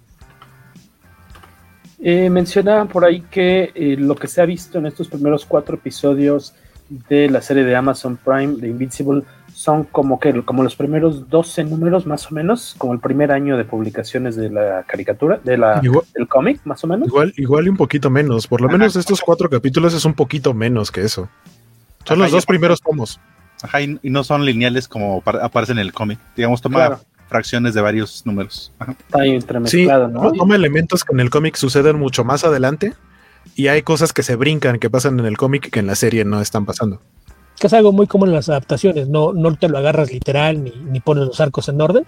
Si hay cosas que se revelaron a futuro y, les puedes sacar provecho para desarrollar un arco de personaje o lo que sea, lo metes antes, hay cosas que puedes omitir. Eh, otra cosa que aquí creo que todavía no lo hacen, pero es también bien común, es que eventualmente te vas a encontrar con que cosas que eran dos o tres personajes distintos, a lo mejor en la serie va a haber uno solo que hagan las cosas de es algo bastante común en las adaptaciones y a mí me parece que tiene la enorme ventaja de que puedes encontrar cosas frescas aun si ya conoces la historia. A lo mejor puedes llegar tú a ver la, animación como fan del cómic y todavía te vas a encontrar con cosas que te sorprendan porque no es una traducción literal de un medio al otro. Sí, como por ejemplo ahorita Jorge nos está presentando a cuando en el cómic se conocen el Teen Team, obviamente nombre basado en los Teen Titans, pero eh, los personajes eh, sí son bastante diferentes y aparte ellos sí son más protagónicos en la historia de Invincible, no son, no, no están nada más ahí de ladito eh, o de mientras como, como los Guardians of the Globe, ellos sí tienen más que ver con la historia central y, y es diferente cómo se conocen en la serie y en el cómic. y hay elementos, por ejemplo, hay una, hay una batalla en donde se enfrentan a seres que son como extraterrestres o algo así, pero que más bien vienen de otra dimensión, en donde el tiempo pasa a diferente velocidad, que en el cómic es una tarea que cumplen Omniman e Invincible junto con el ejército y están como en un desierto o algo así, no hay daño colateral. Y me gustó mucho que en la serie de televisión adaptaran esa pelea sin Omniman y en medio de una metrópoli. Entonces, por supuesto que hay gente que, va a salir lastimada, va a haber muertos, eh, y la representación eh, de, vaya, no escatiman con la sangre, no es, este, o sea, las, cosas que suceden ahí es como se vería, hablando de una serie animada, de, cómo sería si sucediera en la vida real, eh, que llegara de pronto extraterrestres y atacaran así un lugar, no se vería con la edición Disney de, por ejemplo, las películas de Avengers, en donde sabemos que hubo muertos y que hay heridos, pero no vemos a cuadro mutilaciones ni cosas así. Y, acá en la serie, pues por supuesto que sí, la serie y el cómic también recuerden que es para mayores de edad. Entonces. Ah, el cómic está orientado a un público más adulto. Sí. también son, es, de origen. Sí, aparte la padre, si ves si ve la serie, también te, me gusta cómo demuestran que Orimar es muy, poderoso, pero sin decírtelo. Porque en el primer enfrentamiento con los aliens y el, el team, el team este, les cuesta un montón de trabajo detenerlos. En cambio, en la segunda enfrentamiento con Man, él prácticamente se está despachando toda la, invasión. Sí. Que aquí la naturaleza gráfica de la serie animada la pudieron haber resuelto si al inicio te dijera de los productores de The Voice y ya con eso lo sabía. que, igual te lo dejan ver. Algo que está muy bonito en la serie de televisión es que eh, cuando empieza el capítulo siempre hay algo de animación y hay un momento en el que alguien va a mencionar la palabra Invincible y en ese momento cortan, no se escucha el Invincible, pero ves en pantalla el logo y una salpicadita de sangre. Pero conforme van pasando los capítulos, es la salpicadita de sangre de los capítulos pasados más una nueva. Por eso yo decía en mi Twitter que esa pantalla va a acabar bien roja. Eh, también por ahí, ¿de qué forma está involucrado Seth Rogen, él es que productor, es, tal cual el de los meros meros responsables de esta serie. Es productor y aparte es la voz de Allen, el alien, que es, uno de mis personajes favoritos de la serie. Un gran personaje. Entonces, este, ya se puede ir redimiendo poco a poco, porque él también está involucrado en, The Voice, ¿no? Sí. son, los mismos productores, es él y su socio, que es Evan Goldberg, son principales involucrados en la producción de ambas series. Algo ahí curiosín que también muestra los los extras del tomo 1 son algunos bocetos, por ese lado sí se recomendaría. No sé si la edición de Camite lo incluya, la verdad. Eh, bocetos de, ahora sí que los diseños de los personajes, incluso una cosa muy, muy simpática en la que habla también de cómo se fueron eh, incluso cambiando los nombres, ¿no? Que, originalmente iba a ser Bulletproof, el nombre de Invincible, pero como ya la editorial publicaba el cómic de Bulletproof Monk, dijeron, no, mejor este, hay que cambiarle para evitar eh, pues, confusiones, o incluso esta relación que tiene el traje original de Invincible o Bulletproof, que tiene estos circulitos, estas eh, baterías solares, por ahí se vuelve una especie como de chiste, podríamos decir, o hay una referencia en la serie cuando este, el papá de, Invincible lleva a, su hijo con el modisto de las estrellas. De ¿Quién es la voz del modisto de las estrellas? ¿Sabes, ¿Quién es, ¿Quién es? ¿Quién es? Mark Hamill. El Joker. Ah, es cierto, me dijo Eli, me dijo, sí, sí, sí. Fíjate que no la, no la no reconocí hasta que después me dijo Eli, pero no, vamos, se me hace tan raro escucharlo hablar, pues, sin una voz alterada, que no, no lo reconocí hasta no ver los, hasta no ver los créditos. Y lo llevan a calco con el modisto y justamente explica el, la primera opción de uniforme que le entrega o que le, que le propone es una que tiene estas, es esos círculos que, ¿no? Ah, pues es que son baterías eh, solares porque yo me imaginé que en un, en un, inicio que los poderes de tu papá estaban eh, basados en, en la absorción de energía solar y si era parte del traje original del personaje que ya luego se vuelve un medio chascarrillo para los lectores de. Sí, Nolan, Nolan le dice, ah, no te preocupes, es un, es un error común. Sí. Y que el papá, de hecho. Eso no es extraño, ¿eh? muchas veces en, títulos de superhéroes, muchos de los diseños preliminares de, los personajes eventualmente terminan por usarse para personajes secundarios y cosas habituales. ahora sí que no, no, desperdicias nada, si ya lo habías hecho, úsalo. Claro. Y que en el caso de Omniman, eh, su nombre original era Supraman pero que también le dijeron, como dice Cacha, a ver si el departamento legal le dijo, no, mejor no Supraman, porque cuando lo, gritas o lo dices en voz muy alta suena. Ajá. Pues, Fue como, como, como Super Mouse en su momento, hace muchos años, que por eso el Super Ratón en inglés es Mighty Mouse, porque ahí sí les cayó la, la voladora legal y dijeron, es que eso suena a Superman y le tuvieron que cambiar el nombre. Acá está, para los que están viendo el detrás de cámaras, tenemos ahí unos diseñitos del, de unos primeros diseños de Superman. Luego, que, ese Superman más bien parece como luchador. Además, Superman suena como a la versión Bollywood de Superman. Superman. Es así Bollywood o incluso japonesa. Ajá. como, como Superman. Superman. Superman es el de el de Doctor Slump. Por cierto, nos decía Guía Comics que el cast de, Invincible es lo más fuerte de casi cualquier serie animada. Está de lujo. Nosotros también hemos ubicado quién, a quién hace John, este, John Hamm de Mad Men. Eh, aparece como. ¿Quién es? Es William, ¿verdad? Steve, perdón. Un personaje que se llama Steve, pero no hemos ubicado quién es Steve y acá en casa se veía mucho Mad Men. Steve es uno de los dos policías que están a la entrada de la Casa Blanca. Ah, sí, cierto. De hecho, es el primero, es el primero, primero que habla. El que quiere llevarse a su hijo a Londres. A su hijastro, exacto. Sí, sí, sí. Ah, ok. Yo, yo creo que aparecía más. No, hay muchos, hay muchos actores eh, importantes que tienen papeles muy pequeñitos.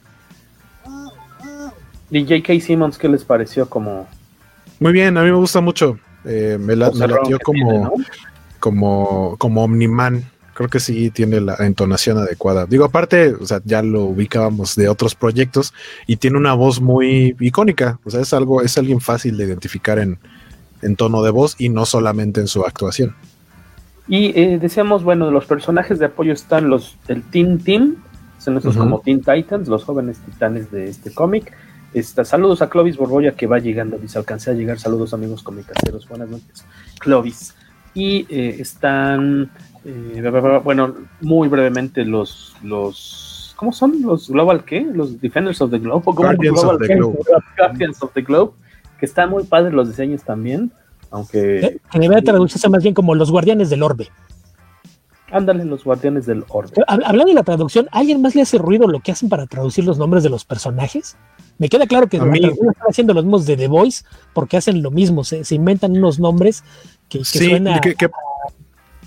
que, aparte no sé, no sé de dónde los sacaron. Si fuera una estación de radio, así como traducción en La Pantera y en Universal, traducen estos nombres. Y hay algunos que son ridículos, ¿no? Eh, duplicate, que, el chiste duplica. es, aquí es duplica Dora. Ajá. Ah, sí, sí. Y aparte tiene eh, de Dora la exploradora, entonces. Atomic, Atomic Eve en español es Eva Atómica. Que por cierto. Que los dejaran en, inglés y ya. Me, puse, o sea, eh, eso sí, ahí también le voy a dar este como estrellita a Camite, porque Camite todos los nombres los puso en su idioma original. O sea, ahí sí son Duplicate, eh, Rexplode, eh, Invit, o sea, etcétera. Eh, y sí, digo, normalmente me gusta a mí ver las series con doblaje, sobre todo si están animadas. En esta dije, no, creo que el cast original en inglés eh, no puedo hacerle eso, no puedo no verla en inglés. No le iban a ganar. Pero dije, quiero escuchar, o sea, un capítulo sí, dije, lo voy a ver un cachito por lo menos en español para ver qué tal está el doblaje. El doblaje no es mexicano, el doblaje es el que normalmente se usa como para las series de Warner, como las de la Liga de la Justicia, son ese mismo tipo de actores. Y lo que no me gustó fue que en el doblaje sí usan los nombres que aparecen en los subtítulos. Entonces, por ejemplo, el, el Team Team, no entiendo, no, no sé en qué momento alguien lo tradujo como la cuadrilla, pero así les dicen en el doblaje y los subtítulos que aparecen como la cuadrilla. Pero no, no, no. Duplicadora. Eh, a, mí de lo que me ha gustado, de lo que he visto en la tele ahorita, estos, yo voy en el tercer capítulo de los cuatro que se han eh, proyectado, bueno, que se han emitido, liberado. y eh, digo apenas en los dos primeros TPBs es esta relación de cómo Omniman aparenta, al menos donde voy yo, del cómic, pues sí, un cierto interés en ir educando a su hijo en, el, ahora sí como en el manejo de sus nuevos poderes, ¿no? Como, y esta relación de, oye, pues vamos, hay que levantarse temprano porque nos toca entrenamiento y están aventando la bola de béisbol jugando el típico juego de papás, ¿no? Gringos de vamos a aventar la pelota un rato. Este, pero ahí la cosa es aventarla y hacer que dé la vuelta al mundo y estarla cachando, el estar haciendo ahí como pruebas de, resistencia y demás para que este cuate vaya eh, conociendo pues sus límites porque te van a entender que todavía no saben qué tan si su poder, si, sus habilidades van a llegar a ser las mismas de su papá al estar mezclado obviamente con, una terrícola, ¿no? Eh, lo que me ha tocado ver de la relación de, ellos dos eh, está muy padre, tanto en el cómic como, como en la serie. Como en, el, como en la serie. Y, el, personaje que de por sí ya era importante en el cómic, creo que le están dando un mejor desarrollo y todavía un poco más de peso en la serie. Es a Debbie, la, mamá de, Mark Grayson, que la voz es de Sandra, Sandra Oh, de, de, de, de, de, salía en Grey's Anatomy y también, ay, ¿cómo se llama esta serie? Killing Eve. Killing Eve, exactamente. Este, le, están dando más, más peso en la serie de televisión. En general, creo que sí podría yo interpretar que la serie de televisión está tratando de recontar cosas que en su momento a lo mejor el mismo Kirkman dijo, me hubiera gustado hacer esto diferente, pero pues ya se publicó y se me ocurrió hacerlo así después. Eh, incluso por parte de, algunos de los productores, meterle ahí ideas y hacer cambios, creo que es totalmente válido y creo que la serie está siendo bastante enriquecida porque están condensando cosas, hay cosas que a lo mejor no eran tan necesarias de contar, que sí están en el cómic, que en la serie a lo mejor no valía tanto la pena, eh, para poder avanzar más rápido en la historia, pero se están tomando el tiempo con otras cosas que pueden, pueden ser importantes, como el desarrollo de los poderes de Mark. En el, en el cómic es casi casi de la noche a la mañana, de pronto un día dice, ah, ya tengo mis poderes, y ya.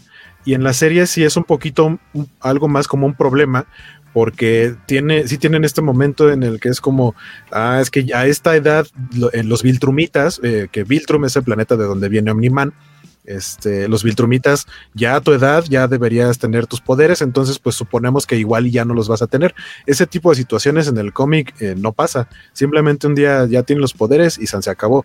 Ver a Mark practicando, que no, que no sabe cómo frenar cuando vuela, que Omniman le explica que volar es básicamente como correr y que tiene, que sí utiliza los músculos y que no es que nada más vuele por de manera indefinida y no se canse, o sea, sí, sí puede tener un desgaste físico y tiene que tomar respiración y tiene que frenarse de vez en cuando, aprovechar corrientes de aire, o sea, e-, elementos así que no están presentes en, la versión impresa, pero que sí están en la serie, creo que le dan un poquito más de profundidad a los personajes, aunque se están saltando algunas partes que, como decía, a lo mejor no eran tan relevantes para, para el avance de la historia que están en el cómic. Y al momento de lo que se ha visto en, en la pantalla, ¿les ha gustado esta esta adaptación de lo que se publicó en su momento. O sea, está, la animación está muy bonita, ¿no? Es muy dinámica. Eh, cada, cada episodio tiene un director diferente y el nombre que yo ubiqué muy bien en el primero es Robert Bally, que ya alguna vez ah, vino a México a un evento. Este, el primer eh, episodio. Este, sí, el primer episodio es de, Robert Bally, que por ahí chequen, él tiene, digo, tiene muchos proyectos, pero entre ellos eh, creo que ha hecho cosas con gorilas. Este, y una, unos como cortos animados que creo que salieron para Cartoon Network, no estoy seguro, de Wonder Woman, pero ambientados como en los 70. Entonces, en lugar de tener un jet invisible, tiene como un, este, no sé si es un Charger o algo así, un carro setentero choncho que es invisible y, es la secuencia de la playa donde conoce a Steve Trevor en, la isla de Temisgira y así, que está muy padre. Las animaciones de Robert Bally en general están muy chidas y él dirige. las gráficas, ¿no? Sí, sí, sí. Las gráficas que publicaron, bueno, promovieron acá en, el primer primero, segundo, segundo, fue el primero y segundo, sí, sí, sí. En el segundo. No, sí, no fue el primero, ya, era, ya era en, la, escena, cierto, cierto. Y también él, se acordarán, hizo el diseño de, pues, como conceptual y de personajes del Rock Band Beatles. Ajá, exacto. Sí, sí, sí. La animación del la animación del intro, por lo menos toda esa es de Robert Bally, está increíble. Sí, sí, sí. Entonces, ese primer episodio dices que va dirigido por él. Sí. Va algo, algo que está muy padre, o sea, evidente, se, nota mucho el diseño de personajes de Cory Walker porque si leen los primeros dos tomos, tal cual, es tal, casi una calca del estilo de ese cómic, de esos cómics, de esos números en versión animada, que creo que yo, yo creo que va muy bien. Eh, pero también el cómo desarrollaron los fondos, porque creo que algo de lo que adolecen a veces algunas series animadas es justamente los fondos, como que suelen luego no ponerles mucha atención y cosas así, y aquí los fondos, todos los fondos están súper detallados. La mayoría eh, son una onda como 3D, pero, pero pero sí sientes, o sea, sí se siente, eh, se ve muy bonito cuando ves al personaje, aunque se ve en miniatura, volando por encima de la ciudad, pero ves la ciudad a detalle, así la cantidad de edificios, formas, tamaños, eh, la, perspectiva, se ve muy padre y que tengan, o sea, que no sea solamente una imagen en la cual eh, una cámara virtual está haciendo una especie de paneo o algo así, se agradece, porque tienen tomas muy dinámicas que, que hacen que la animación se vea muy fresca. Es que más bien me queda la impresión de que hicieron una escultura 3D de, la ciudad y es lo que están haciendo como y bajo esa premisa tengo la impresión de que para integrarlo la animación de los personajes está hecha en 3D pero renderizada en 2D para, para que no brinque. ¿Crees que sí está hecho tal cual como 2D? Y sí, sí es, los personajes sí son 2D. solamente elementos como, no sé, cuando avientan un carro o algo así, ese tipo de cosas sí están en 3D con un efecto de 2D, pero, e, e, pero no, los, los personajes sí son 2D algunas secuencias de acción cuando hay movimientos muy rápidos a cuadro, es los que me queda la impresión de que se hizo en 3D y luego lo renderizaron a 2, pero sí a lo mejor como dices nada más en donde van a interactuar con parte de, los fondos. Cuando llega la invasión, bueno, las todas las tres o cuatro veces que en el episodio que será en el 3, cuando llegan a cada rato los, los marcianitos estos por los portales a invadir, a cada tercer día pero con nueva tecnología y que llegan así en, eh, en masa, sí se nota que es el mismo monito replicado un chorro de veces. Hay que sería este como... Ah, pero ese, pero ese no hay bronca. O sea, ese puede ser el mismo personaje en 2D, pero lo sitúan eh, en diferentes planos en un ambiente 3D. o sea, es, ah, como, es como si pusieras un, monito de cartón eh, en una maqueta. Por eso le da esa profundidad también. Además, eso de hacer multitudes es algo que hace mucho que resolvieron, Jorge. Ya la, computadora te crea una réplica del modelo e incluso nos puedes hacer que hagan acciones distintas en masa, porque tal cual es una inteligencia artificial. E, eso lo este desarrollaron a partir de los extras de, del Señor de los Anillos. Fue donde desarrollaron la técnica de vamos a hacer seis modelos y cada uno va a actuar 500 veces en esta escena y ahí tenemos un ejército de 3.000 soldados. Sí, sí, sí, muy, muy interesante todo eso de cómo... ¿Por qué están peleando entre sí? bueno, al menos ya, no, ya no son como esos, los horrorosos este, Hellspawns de la película de Spawn, que todos se movían y parece que están como bailando. ¿No se acuerdan cuando llega Spawn al infierno y están todos los, el ejército de los Hellspawn pero todos tienen como el mismo movimiento y se ven súper ah, piñatas. Ahí te voy, a, responder con, con, dos preguntas. Uno, ¿viste Spawn? Y dos, ¿te acuerdas de Spawn y quieres comentar Spawn? Me, acuerdo por alguna razón, me gané, creo que unos boletos como para una premiere allá en Plaza Universidad, cuando todavía eran Cinépolis. a todo el mundo le dieron, yo, yo, tengo como seis invitaciones y no fui. ¿No fuiste? Y ya tengo, tengo las postales. Eres un ermitaño. Ya tengo las postales. Además era un domingo, creo que a las 11 de la mañana. Ahí, sí no me acuerdo. Y yo me, acuerdo que la... Un horario grosero. E, era domingo a las 11 de la mañana. No, deja tú de grosero. Yo los sábados eh, me pasaba todo el fin de semana en la calle con mis amigos. Estaba a mi casa a las 7, 8 de la mañana. No iba a regresar a las 8 de la mañana y salir a las 10 para ir a ver Spawn. Spawn no me iba a hacer. Pues me, me, creas que, que, había mucha gente ese domingo a las 11 de la mañana en Plaza Universidad viendo Spawn lo más rescatable creo que era John Leguizamo, ¿no? Como. Nunca he visto la película. Ah, en verdad nunca la has visto. Ah, qué cochorro. Yo tampoco. ¿En verdad? ¿Tú, Cacha? Tomó algo que me convenció a ver la serie animada. Dice Cacha que sí fue al cine. Que por cierto, tenemos un, un, integrante que se llama Carlos Rambert. Le damos la bienvenida a nueva cuenta. Aquí está con nosotros, aunque casi no lo escuchan, pero ahí, ahí está. no, quiero interrumpirlos. Esperan que escuchándolos. Interrúmpenos. Estás como un pervertido viéndonos desde lejos, ¿verdad? Así como por un... Con su carita de, con su carita de Doctor Doom. Ajá, como trepado un arbusto viendo la mansión de Chloe Moretz. Chispas. Este, ¿y por qué nos metimos? Ah, con Spawn, con lo de la repetición. Creo que sí se nota mucho que es el mismo monito de los marcianitos, pero no me hace tanto ruido. O sea, así de, ay, mira, así de, ay, es que sí son del mismo. Creo que ni siquiera hay dos modelos distintos, todos están caminando igual. Pero sí, todos se ven iguales. Está, está muy padre. Las voces a mí me gustaron bastante. Sí me dieron ganas de seguir leyendo el cómic. Eh, así que. Ah, la voz, digo, al corriente. Hay más voz. La voz de Rexplode es este. Qué castroso personaje. ¿eh? Es, es, ajá, es Pimento de Brooklyn Nine-Nine. Ah, bueno. Que es castroso ese Es castroso, sí, sí. Rexplode es un personaje castroso. ¿Ves que ese cuate siempre sale de loco, no? Sí, es que en otra serie que lo vimos. Es que el problema es que él tiene un estilo de comedia muy rimbombante, entonces tiende a, a ser como sobreactuado. Creo que el problema aquí es que él se siente fuera de tono, como que no encaja con el resto. Creo que esa es la, A mí también me hizo un poquito de ruido su voz, pero creo que es eso, como que se siente que él está trabajando a, una revolución diferente a la del resto de los actores. Y yo culparía, y, que aparte tiene doble de años que, su personaje, me imagino. Pero es que te digo que todos son así, o, sea, ¿has visto Community? He, soportado dos capítulos. La rubia de Community es Eve. La rubia de Community es Eve. O sea, creo que en un trabajo de live action no hay forma de que alguien le diera el papel de un estudiante de preparatoria desde hace unos 15 años. Steve Bloom es el, actor oriental de The Walking Dead. Sí, sí, sí. Igual, también hace más de 15 años que dejó atrás la prepa. En el caso de Ceci lo mismo. Entonces, olvídate de las edades. E, e, incluso, no creo que vaya mal con la persona lo que está haciendo con Explode. Creo que el problema es un poquito de tono. Él está haciendo la misma comedia rimbombante y grandilocuente que hace siempre, pero se siente fuera de tono porque no hay nadie más que esté actuando en, ese en ese, mismo nivel. Ajá, como que es, como que es muy gritón. exactamente. es muy gritón, es muy expresivo y los demás están hablando como en un tono más parejito, más normal. Sí. Creo que es el problema.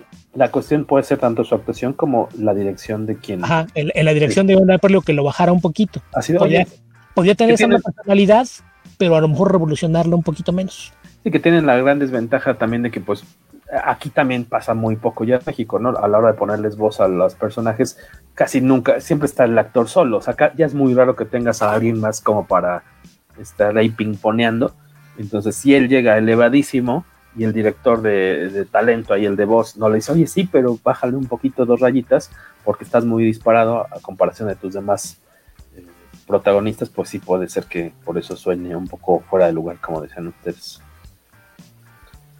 hagamos una genkidama de amor para que Camite continúe las publicaciones restantes, dice Agustín Ibáñez. Pues por ahí, justo, en, la, en, la, plática que tuve por Twitter con, con el buen Roberto Murillo, en donde platicábamos de eso, le dije así de, pues ojalá no sea nada más colgarse del tren para vender lo que tienen guardado en bodega, sino que sí se, sino que sí se apliquen y continúen publicando la serie y por ahí hubo likes del tío Camite y este Roberto puso hay un lugar muy especial en el infierno para aquellos que no terminan de publicar sus historias. Y lo que contestó fue, y no queremos irnos para allá. Entonces yo esperaría, yo podría tenerle buena fe al tío Camite y que diga que ahora le va, vamos a publicar lo demás. Ojalá. ¿Cuántos episodios va a tener esta serie? Ocho, vamos a la mitad. Uh, ocho nada más, tan tan. ¿Y eh, se ha anunciado que va a llevar una segunda? No, pero es muy, o sea, pero, pero no, o sea, estos ocho episodios no van a, no. van a ser los 144. Sí, no, no, no, apenas un cachito de la historia, pero igual sí, afortunadamente ha tenido buenos comentarios, ¿no? Por lo que he escuchado, eh, ha encantado hasta eso la. Sí, según yo no han anunciado que vaya a haber una segunda temporada, pero yo vislumbraría que sí. Sí, estaría extraño, ¿no? Que, no haya una segunda. Sí, además, hay una muy buena relación entre la compañía de Goldberg y, y Rogan, con Amazon. Eh, sobre todo como le está yendo muy bien a, The Voice, me imagino que tienen un poquito de más engancha con los proyectos y seguramente les van a dar luz verde para, para seguir adelante. Que, por ahí otra parte del proyecto de Invincible que está pendiente, porque obviamente se habló en algún momento de una adaptación a película o serie live action. Finalmente lo que se dio fue la serie animada, pero hasta donde sé, el proyecto, o sea, existe el proyecto para eh, versión live action, creo que en película. No le vería caso a una serie, en todo caso. Si ya tienes la animada, ¿para qué haces una serie live action? Este, Película, creo que todavía está el proyecto ahí pendiente. La semana que se estrenó, Kirman publicó en algunas redes, yo vi una captura de pantalla, no, no, no lo sigo en ninguna parte, pero puso un comentario así como el hecho de que exista esta serie no quiere decir que dejamos de trabajar en la película, sigue en preproducción. Exacto. Pero tiene como 10 años en preproducción, entonces también eso no significa nada. Claro. Waco, tú compraste las figuritas de acción, ¿verdad? De Skybound. Tengo una de Invincible. Había la, la, la, muchas, ¿eh? ensangrentada y la normal. Tienes la normal. Yo tengo la normal. Y aparte tengo. Cerradita. Sí. Se ve súper chida. No, lo que no entendí es si hay. Van a sacar otras nuevas basadas en el diseño de la. De la... Ah, ese es un. ¿Eso es Minimate? Este es un Minimate. Es un Minimate. O sea, aparte aparte, de la, aparte de la figura normal, tengo los Minimates y tengo. Creo haber visto un anuncio de, de figuras de acción de, de Omni-Man y de Invincible. Y por ahí nos muestras uno, ¿esos que de Mesco Toys o qué es este? Este es de, creo que es de Titan. Ándale, de los Es de, de Titan. Titan. Y este es de los que es el cuerpo. El cuerpo es genérico y trae la cabeza del personaje. Y este era un set de dos. Brilla en la oscuridad, por eso no se alcanza a ver bien. Sí, se ve blanco. Pero este, ese venía con Rick Grimes de The Walking Dead. Era un, era un two-pack y era, era cajita cerrada. O sea, a fuerza te salían Invincible y Rick, pero ya sea la versión que brilla en la oscuridad, que brilla en la oscuridad ensangrentados, eh, la versión pintada normal y la versión pintada ensangrentada. Yo sí y me salió esta que es la, la, limpiecita sin sangre, la que brilla en la oscuridad. Eh, ¿Qué esperan para irnos ahora sí ya el cierre? Cachita, ¿qué, qué esperas en los próximos episodios de esta serie? ¿Sí te atrapó? ¿Qué, qué, qué, ¿Cuántas estrellitas le estás poniendo al momento? Le estoy poniendo las cinco estrellas. O sea, yo, yo sí espero que siga manteniendo el nivel que tiene ahora y, y sí quiero ver animada, bueno, lo que sabemos que pasa al final del tercer tomo. sí. Cuando la, el título de crédito se ponga totalmente rojo. Sí quiero ver cómo van a hacer eso. Porque igual cuando inició, bueno, ve el primer tráiler de Invencible sí tenía como miedo de que la animación fuera barata. Justamente, no sé si recuerdan la escena donde está parado en una grúa, pasan unas palomas por, por este enfrente de él. Uh -huh. Sí las palomas están totalmente estáticas, nada más es mover como si fueran un GIF. Y, pensé si esto, si esta va a ser la, la, calidad de la animación. ¿E ¿Eso era en el tráiler nada más? ¿O eh. también se quedó para.? O sea, sí recuerdo las palomas pasando porque está en la. Ajá, solamente las blurrean y creo que se mueve un poco la cámara para dar la sensación de movimiento. Pero si dije, si este va a ser a nivel de animación, creo que va a estar muy mala la serie. Pero realmente cuando vi los primeros capítulos sí me, me cerró la boca. Que igual sigue, sigue las mismas palomas estáticas, pero después ver la, ver la, a la siguiente escena ves a Invencible volando por toda la ciudad, moviéndose, y esa parte se ve increíble. Tú que te dedicas desde hace ya pues, varios años a, la animación, eh, este tipo de, de, proyecto, o bueno, o sea, lo que vemos en pantalla, ¿es, ¿es algo caro de hacerse? ¿Se podría hacer aquí en México o no hay ahorita una eh, empresa que, que haga algo de ese nivel, por decir así? Oh, aquí, aquí el nivel de este, animación y efectos es muy alto, no hay problemas, cosa de presupuestos. Es el dinero. Ajá. Sí. Que haya con qué pagar. Sí, mientras tú arrojes dinero, te vamos, a, te vamos a poder sacar cosas de calidad aquí. O sea, se puede sacar este, lo que estamos viendo ahorita, nada más la cosa es presupuesto. Uh -huh. Presupuesto y el tiempo que tiene Estados Unidos. Ajá. ¿Y el qué, perdón? Y el tiempo que tiene Estados Unidos. Tiempo de producción, que no tenga que ser a las carreras, por decir así. Ajá, por ejemplo, aquí, digo, en Pixar una película te está en 5 o 7 años de, de, desarrollo, y aquí te claro. la tienes que aventar en dos desde inicio hasta el fin, y está en el cine. Dos a, las a, las carreras aquí en Ajá. México, no, hombre. En dos años, ok. Bueno, en promedio. De, de, de como profesional de la industria de la animación, ¿qué es lo que más destacas de, de, lo que estamos viendo en Amazon Prime o en Cuevana? ¿Qué, dónde, ¿Qué es lo que más destacas? Digo, pues yo digo la calidad de animación, la calidad de guiones, está, está, está excelente la, la, serie. O sea, no tengo ninguna ninguna queja.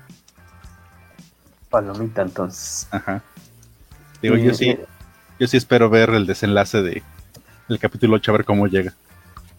Ustedes que están por ahí todavía sobrevivientes en el chat, díganos qué calificación, cuántas estrellitas le dan a lo que han visto y qué esperan para leer esos comentarios antes de despedirnos. Tú, Guajo, que también, de eh, pues por el lado artístico, también debes tener una opinión interesante de lo que está viendo en pantalla. ¿Cómo la calificas al momento? Todavía faltan eh, cuatro episodios más. Hay gente a la que no le está gustando la animación, que justo creo que sienten como que Es que si hay momentos en los que podría parecer eso, por ejemplo, cuando hace rato pusiste una, una escena del cómic en donde se ve que van volando Omniman e Invincible, uno al lado del otro. Esa escena en la serie sí se ve tal cual que nada más son como la imagen así de ellos volando y nada más la mueven para arriba y para abajo. O sea, esos momentos creo que son los que sí podría dar la impresión de que pudo haber dado más la animación, pero en general creo que sí está diseñada para hacer algo muy simple por cómo son los diseños de, personaje. Eh, a mí me está gustando mucho. Creo que sí estaba planeado, no es que le falte. Y otra cosa que hay que pensar es que es una serie animada pensada para ocho capítulos, pero con duración de cada capítulo de más de 40 minutos. Tres, cuatro horas. Es, un, es un capítulo de serie animada pensado como de serie live action, o sea, como serie, a fin de cuentas es una serie para adultos, porque no le voy a poner esto a mis sobrinos de seis años. No, para nada pero no es como la mayoría de las series animadas que son capítulos de entre 20 y 30 minutos. Aquí son capítulos más chonchos con una historia un poquito, un poquito más densa. Eh, y sí, como dice Cacha, yo también le doy sus cinco estrellitas. Miren su certificado de Fresh. Fresh. Guía Comic nos dice que gustó mucho la música. Que no está presente todo el momento. De repente, vamos, este, el ruido así de la ciudad o incluso sin ruido, pero cuando entra la música es muy notorio, ¿no? Lo que nos comenta Guía Comics, que por cierto. Sí, la música está muy pocas, también. Pocas semanas, síganlos. Yo los sigo a ellos en Twitter. Si no me equivoco, tienen poquito tiempo que empezaron con, con su. Eh, en, esa plataforma en Twitter. Sí, sigan a los amigos de Guía Comics.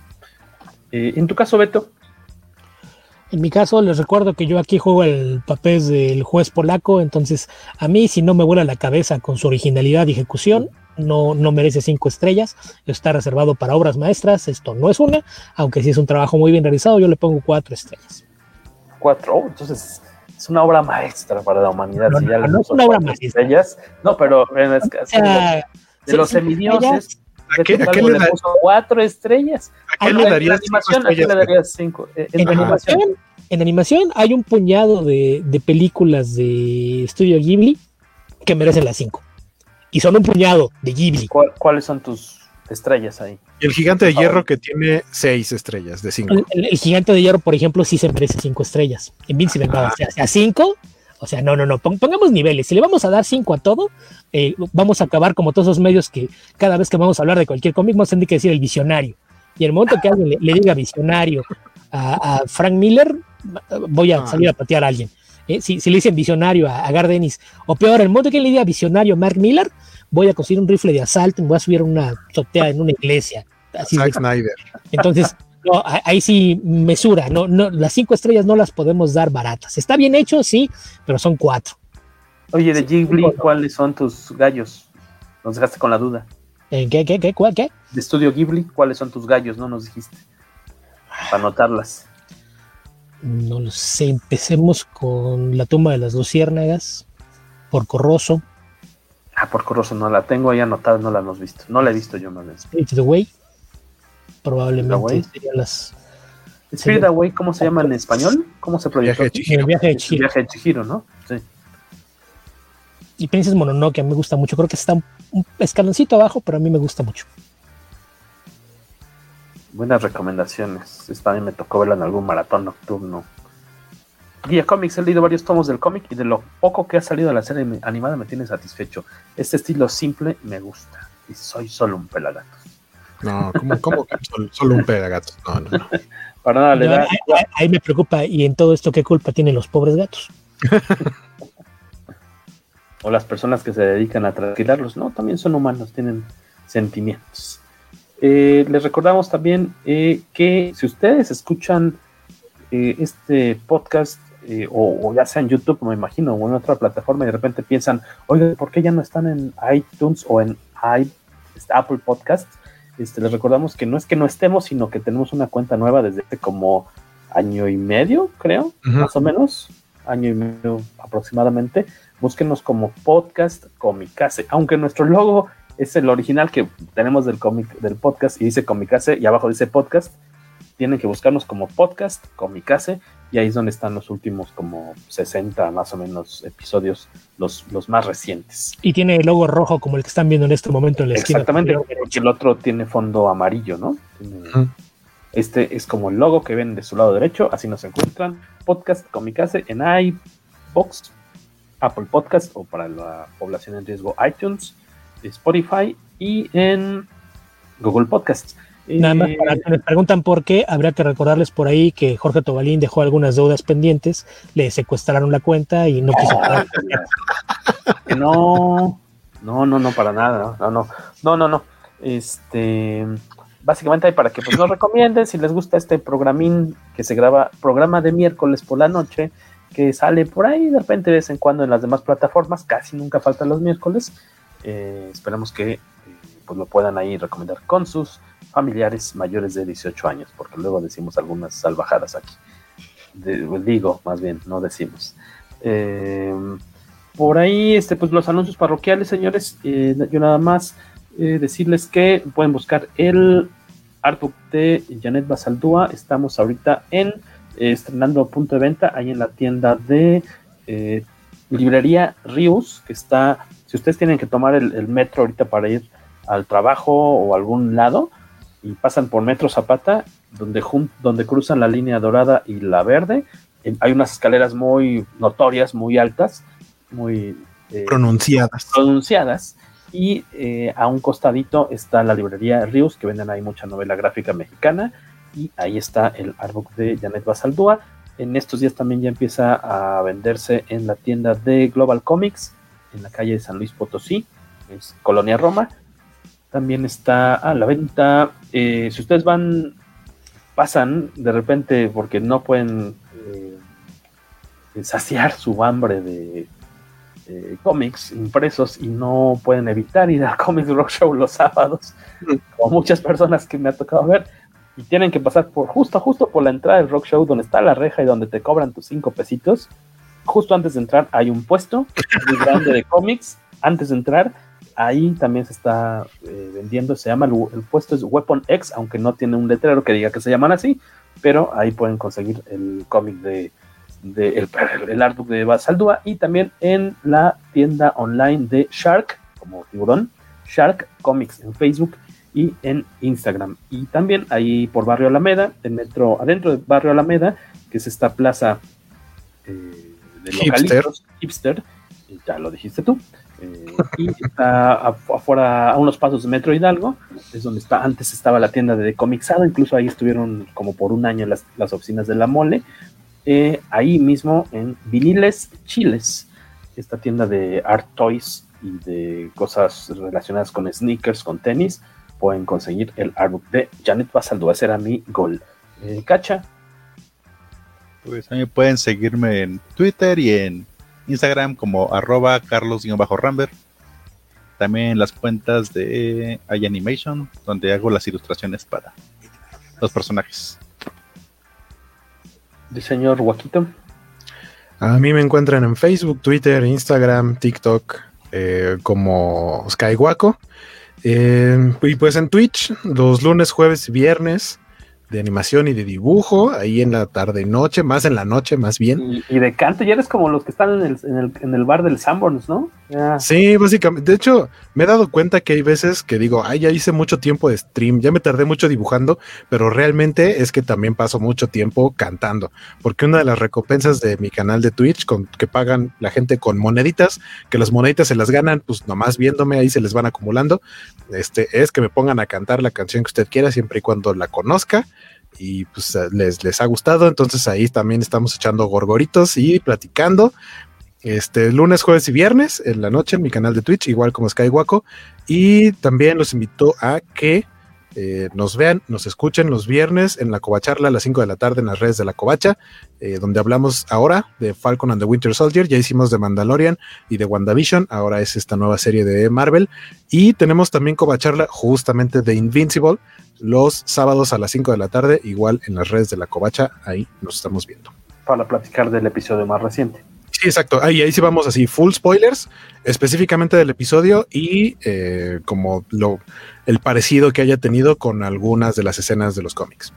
pues sí, dense la oportunidad de buscar este, este cómic, ya sea en español, ahora que decían que Camite está eh, liberando estos tomos en puntos de venta físicos, en Sanborns, si no me equivoco. En su tienda online también han estado obviamente haciendo mucha promoción.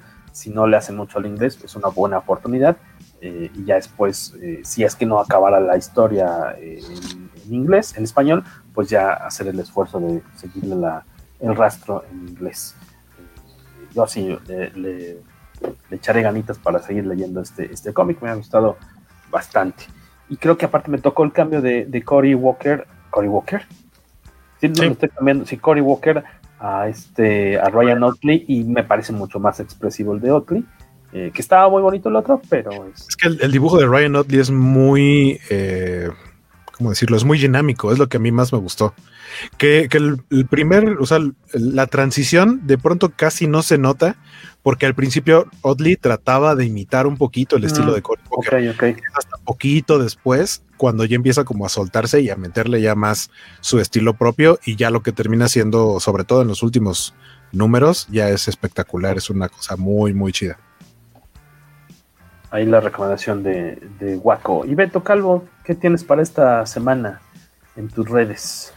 Eh, bueno, pues a mí básicamente me encuentran nada más en Twitter, donde estoy como albion2112, y en mi blog, que es sogralasnecedades.blogspot.com, donde publico prácticamente todos los días, solamente descanso los, fines de semana.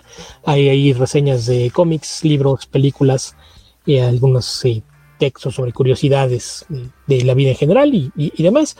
Eh, además, eh, recientemente un, buen amigo de, de Comicase, Héctor McCoy, inició un podcast de, ciencia ficción, donde cada tres semanas más o menos estoy en, en, rotación constante hablando sobre algún tema relacionado con la ciencia ficción, de la ciencia a la ficción. Eso, y pues cada semana en Comicverso. Nos encuentran en comicverso.org y su plataforma de podcast favoritos, donde dedicamos eh, aproximadamente hora y media cada semana a hablar de eh, cómics, películas y series de televisión relacionadas al mundo ñoño. Pues sin más hemos llegado a este episodio 191. Gracias por acompañarnos, siempre es un gustazo. Ahí les dejamos la preguntita para quienes escuchen este programa o lo vean, que si quieren programilla, episodio sobre Jupiter's Legacy, que ya como decíamos estrenó el tráiler, el primer tráiler de esta próxima serie para Netflix. Sí, me estoy, sí, es Netflix, claro. Sí, se estrena el 7 de mayo ya está dentro de un mes, eh, se estrena, entonces vamos a muy buen tiempo de ponernos a leer o releer esta aventura de Mark Miller y Frank Whiteley en, en un principio, si no me equivoco. Sí. Y este, para estarla después comentando con ustedes, díganos si les late esa idea. Pues por mi parte es todo. Eh, se despiden Carlos Rambert, el Cacha, el, ¿cómo dijiste que también se llama? En, ¿Cuál es otro alias? ah, José Canseco para el SAT. José Canseco para el SAT. El buen Guaco, Beto Calvo y Jorge Tobalín. Esto fue el episodio 191 del poderoso podcast. Comicase.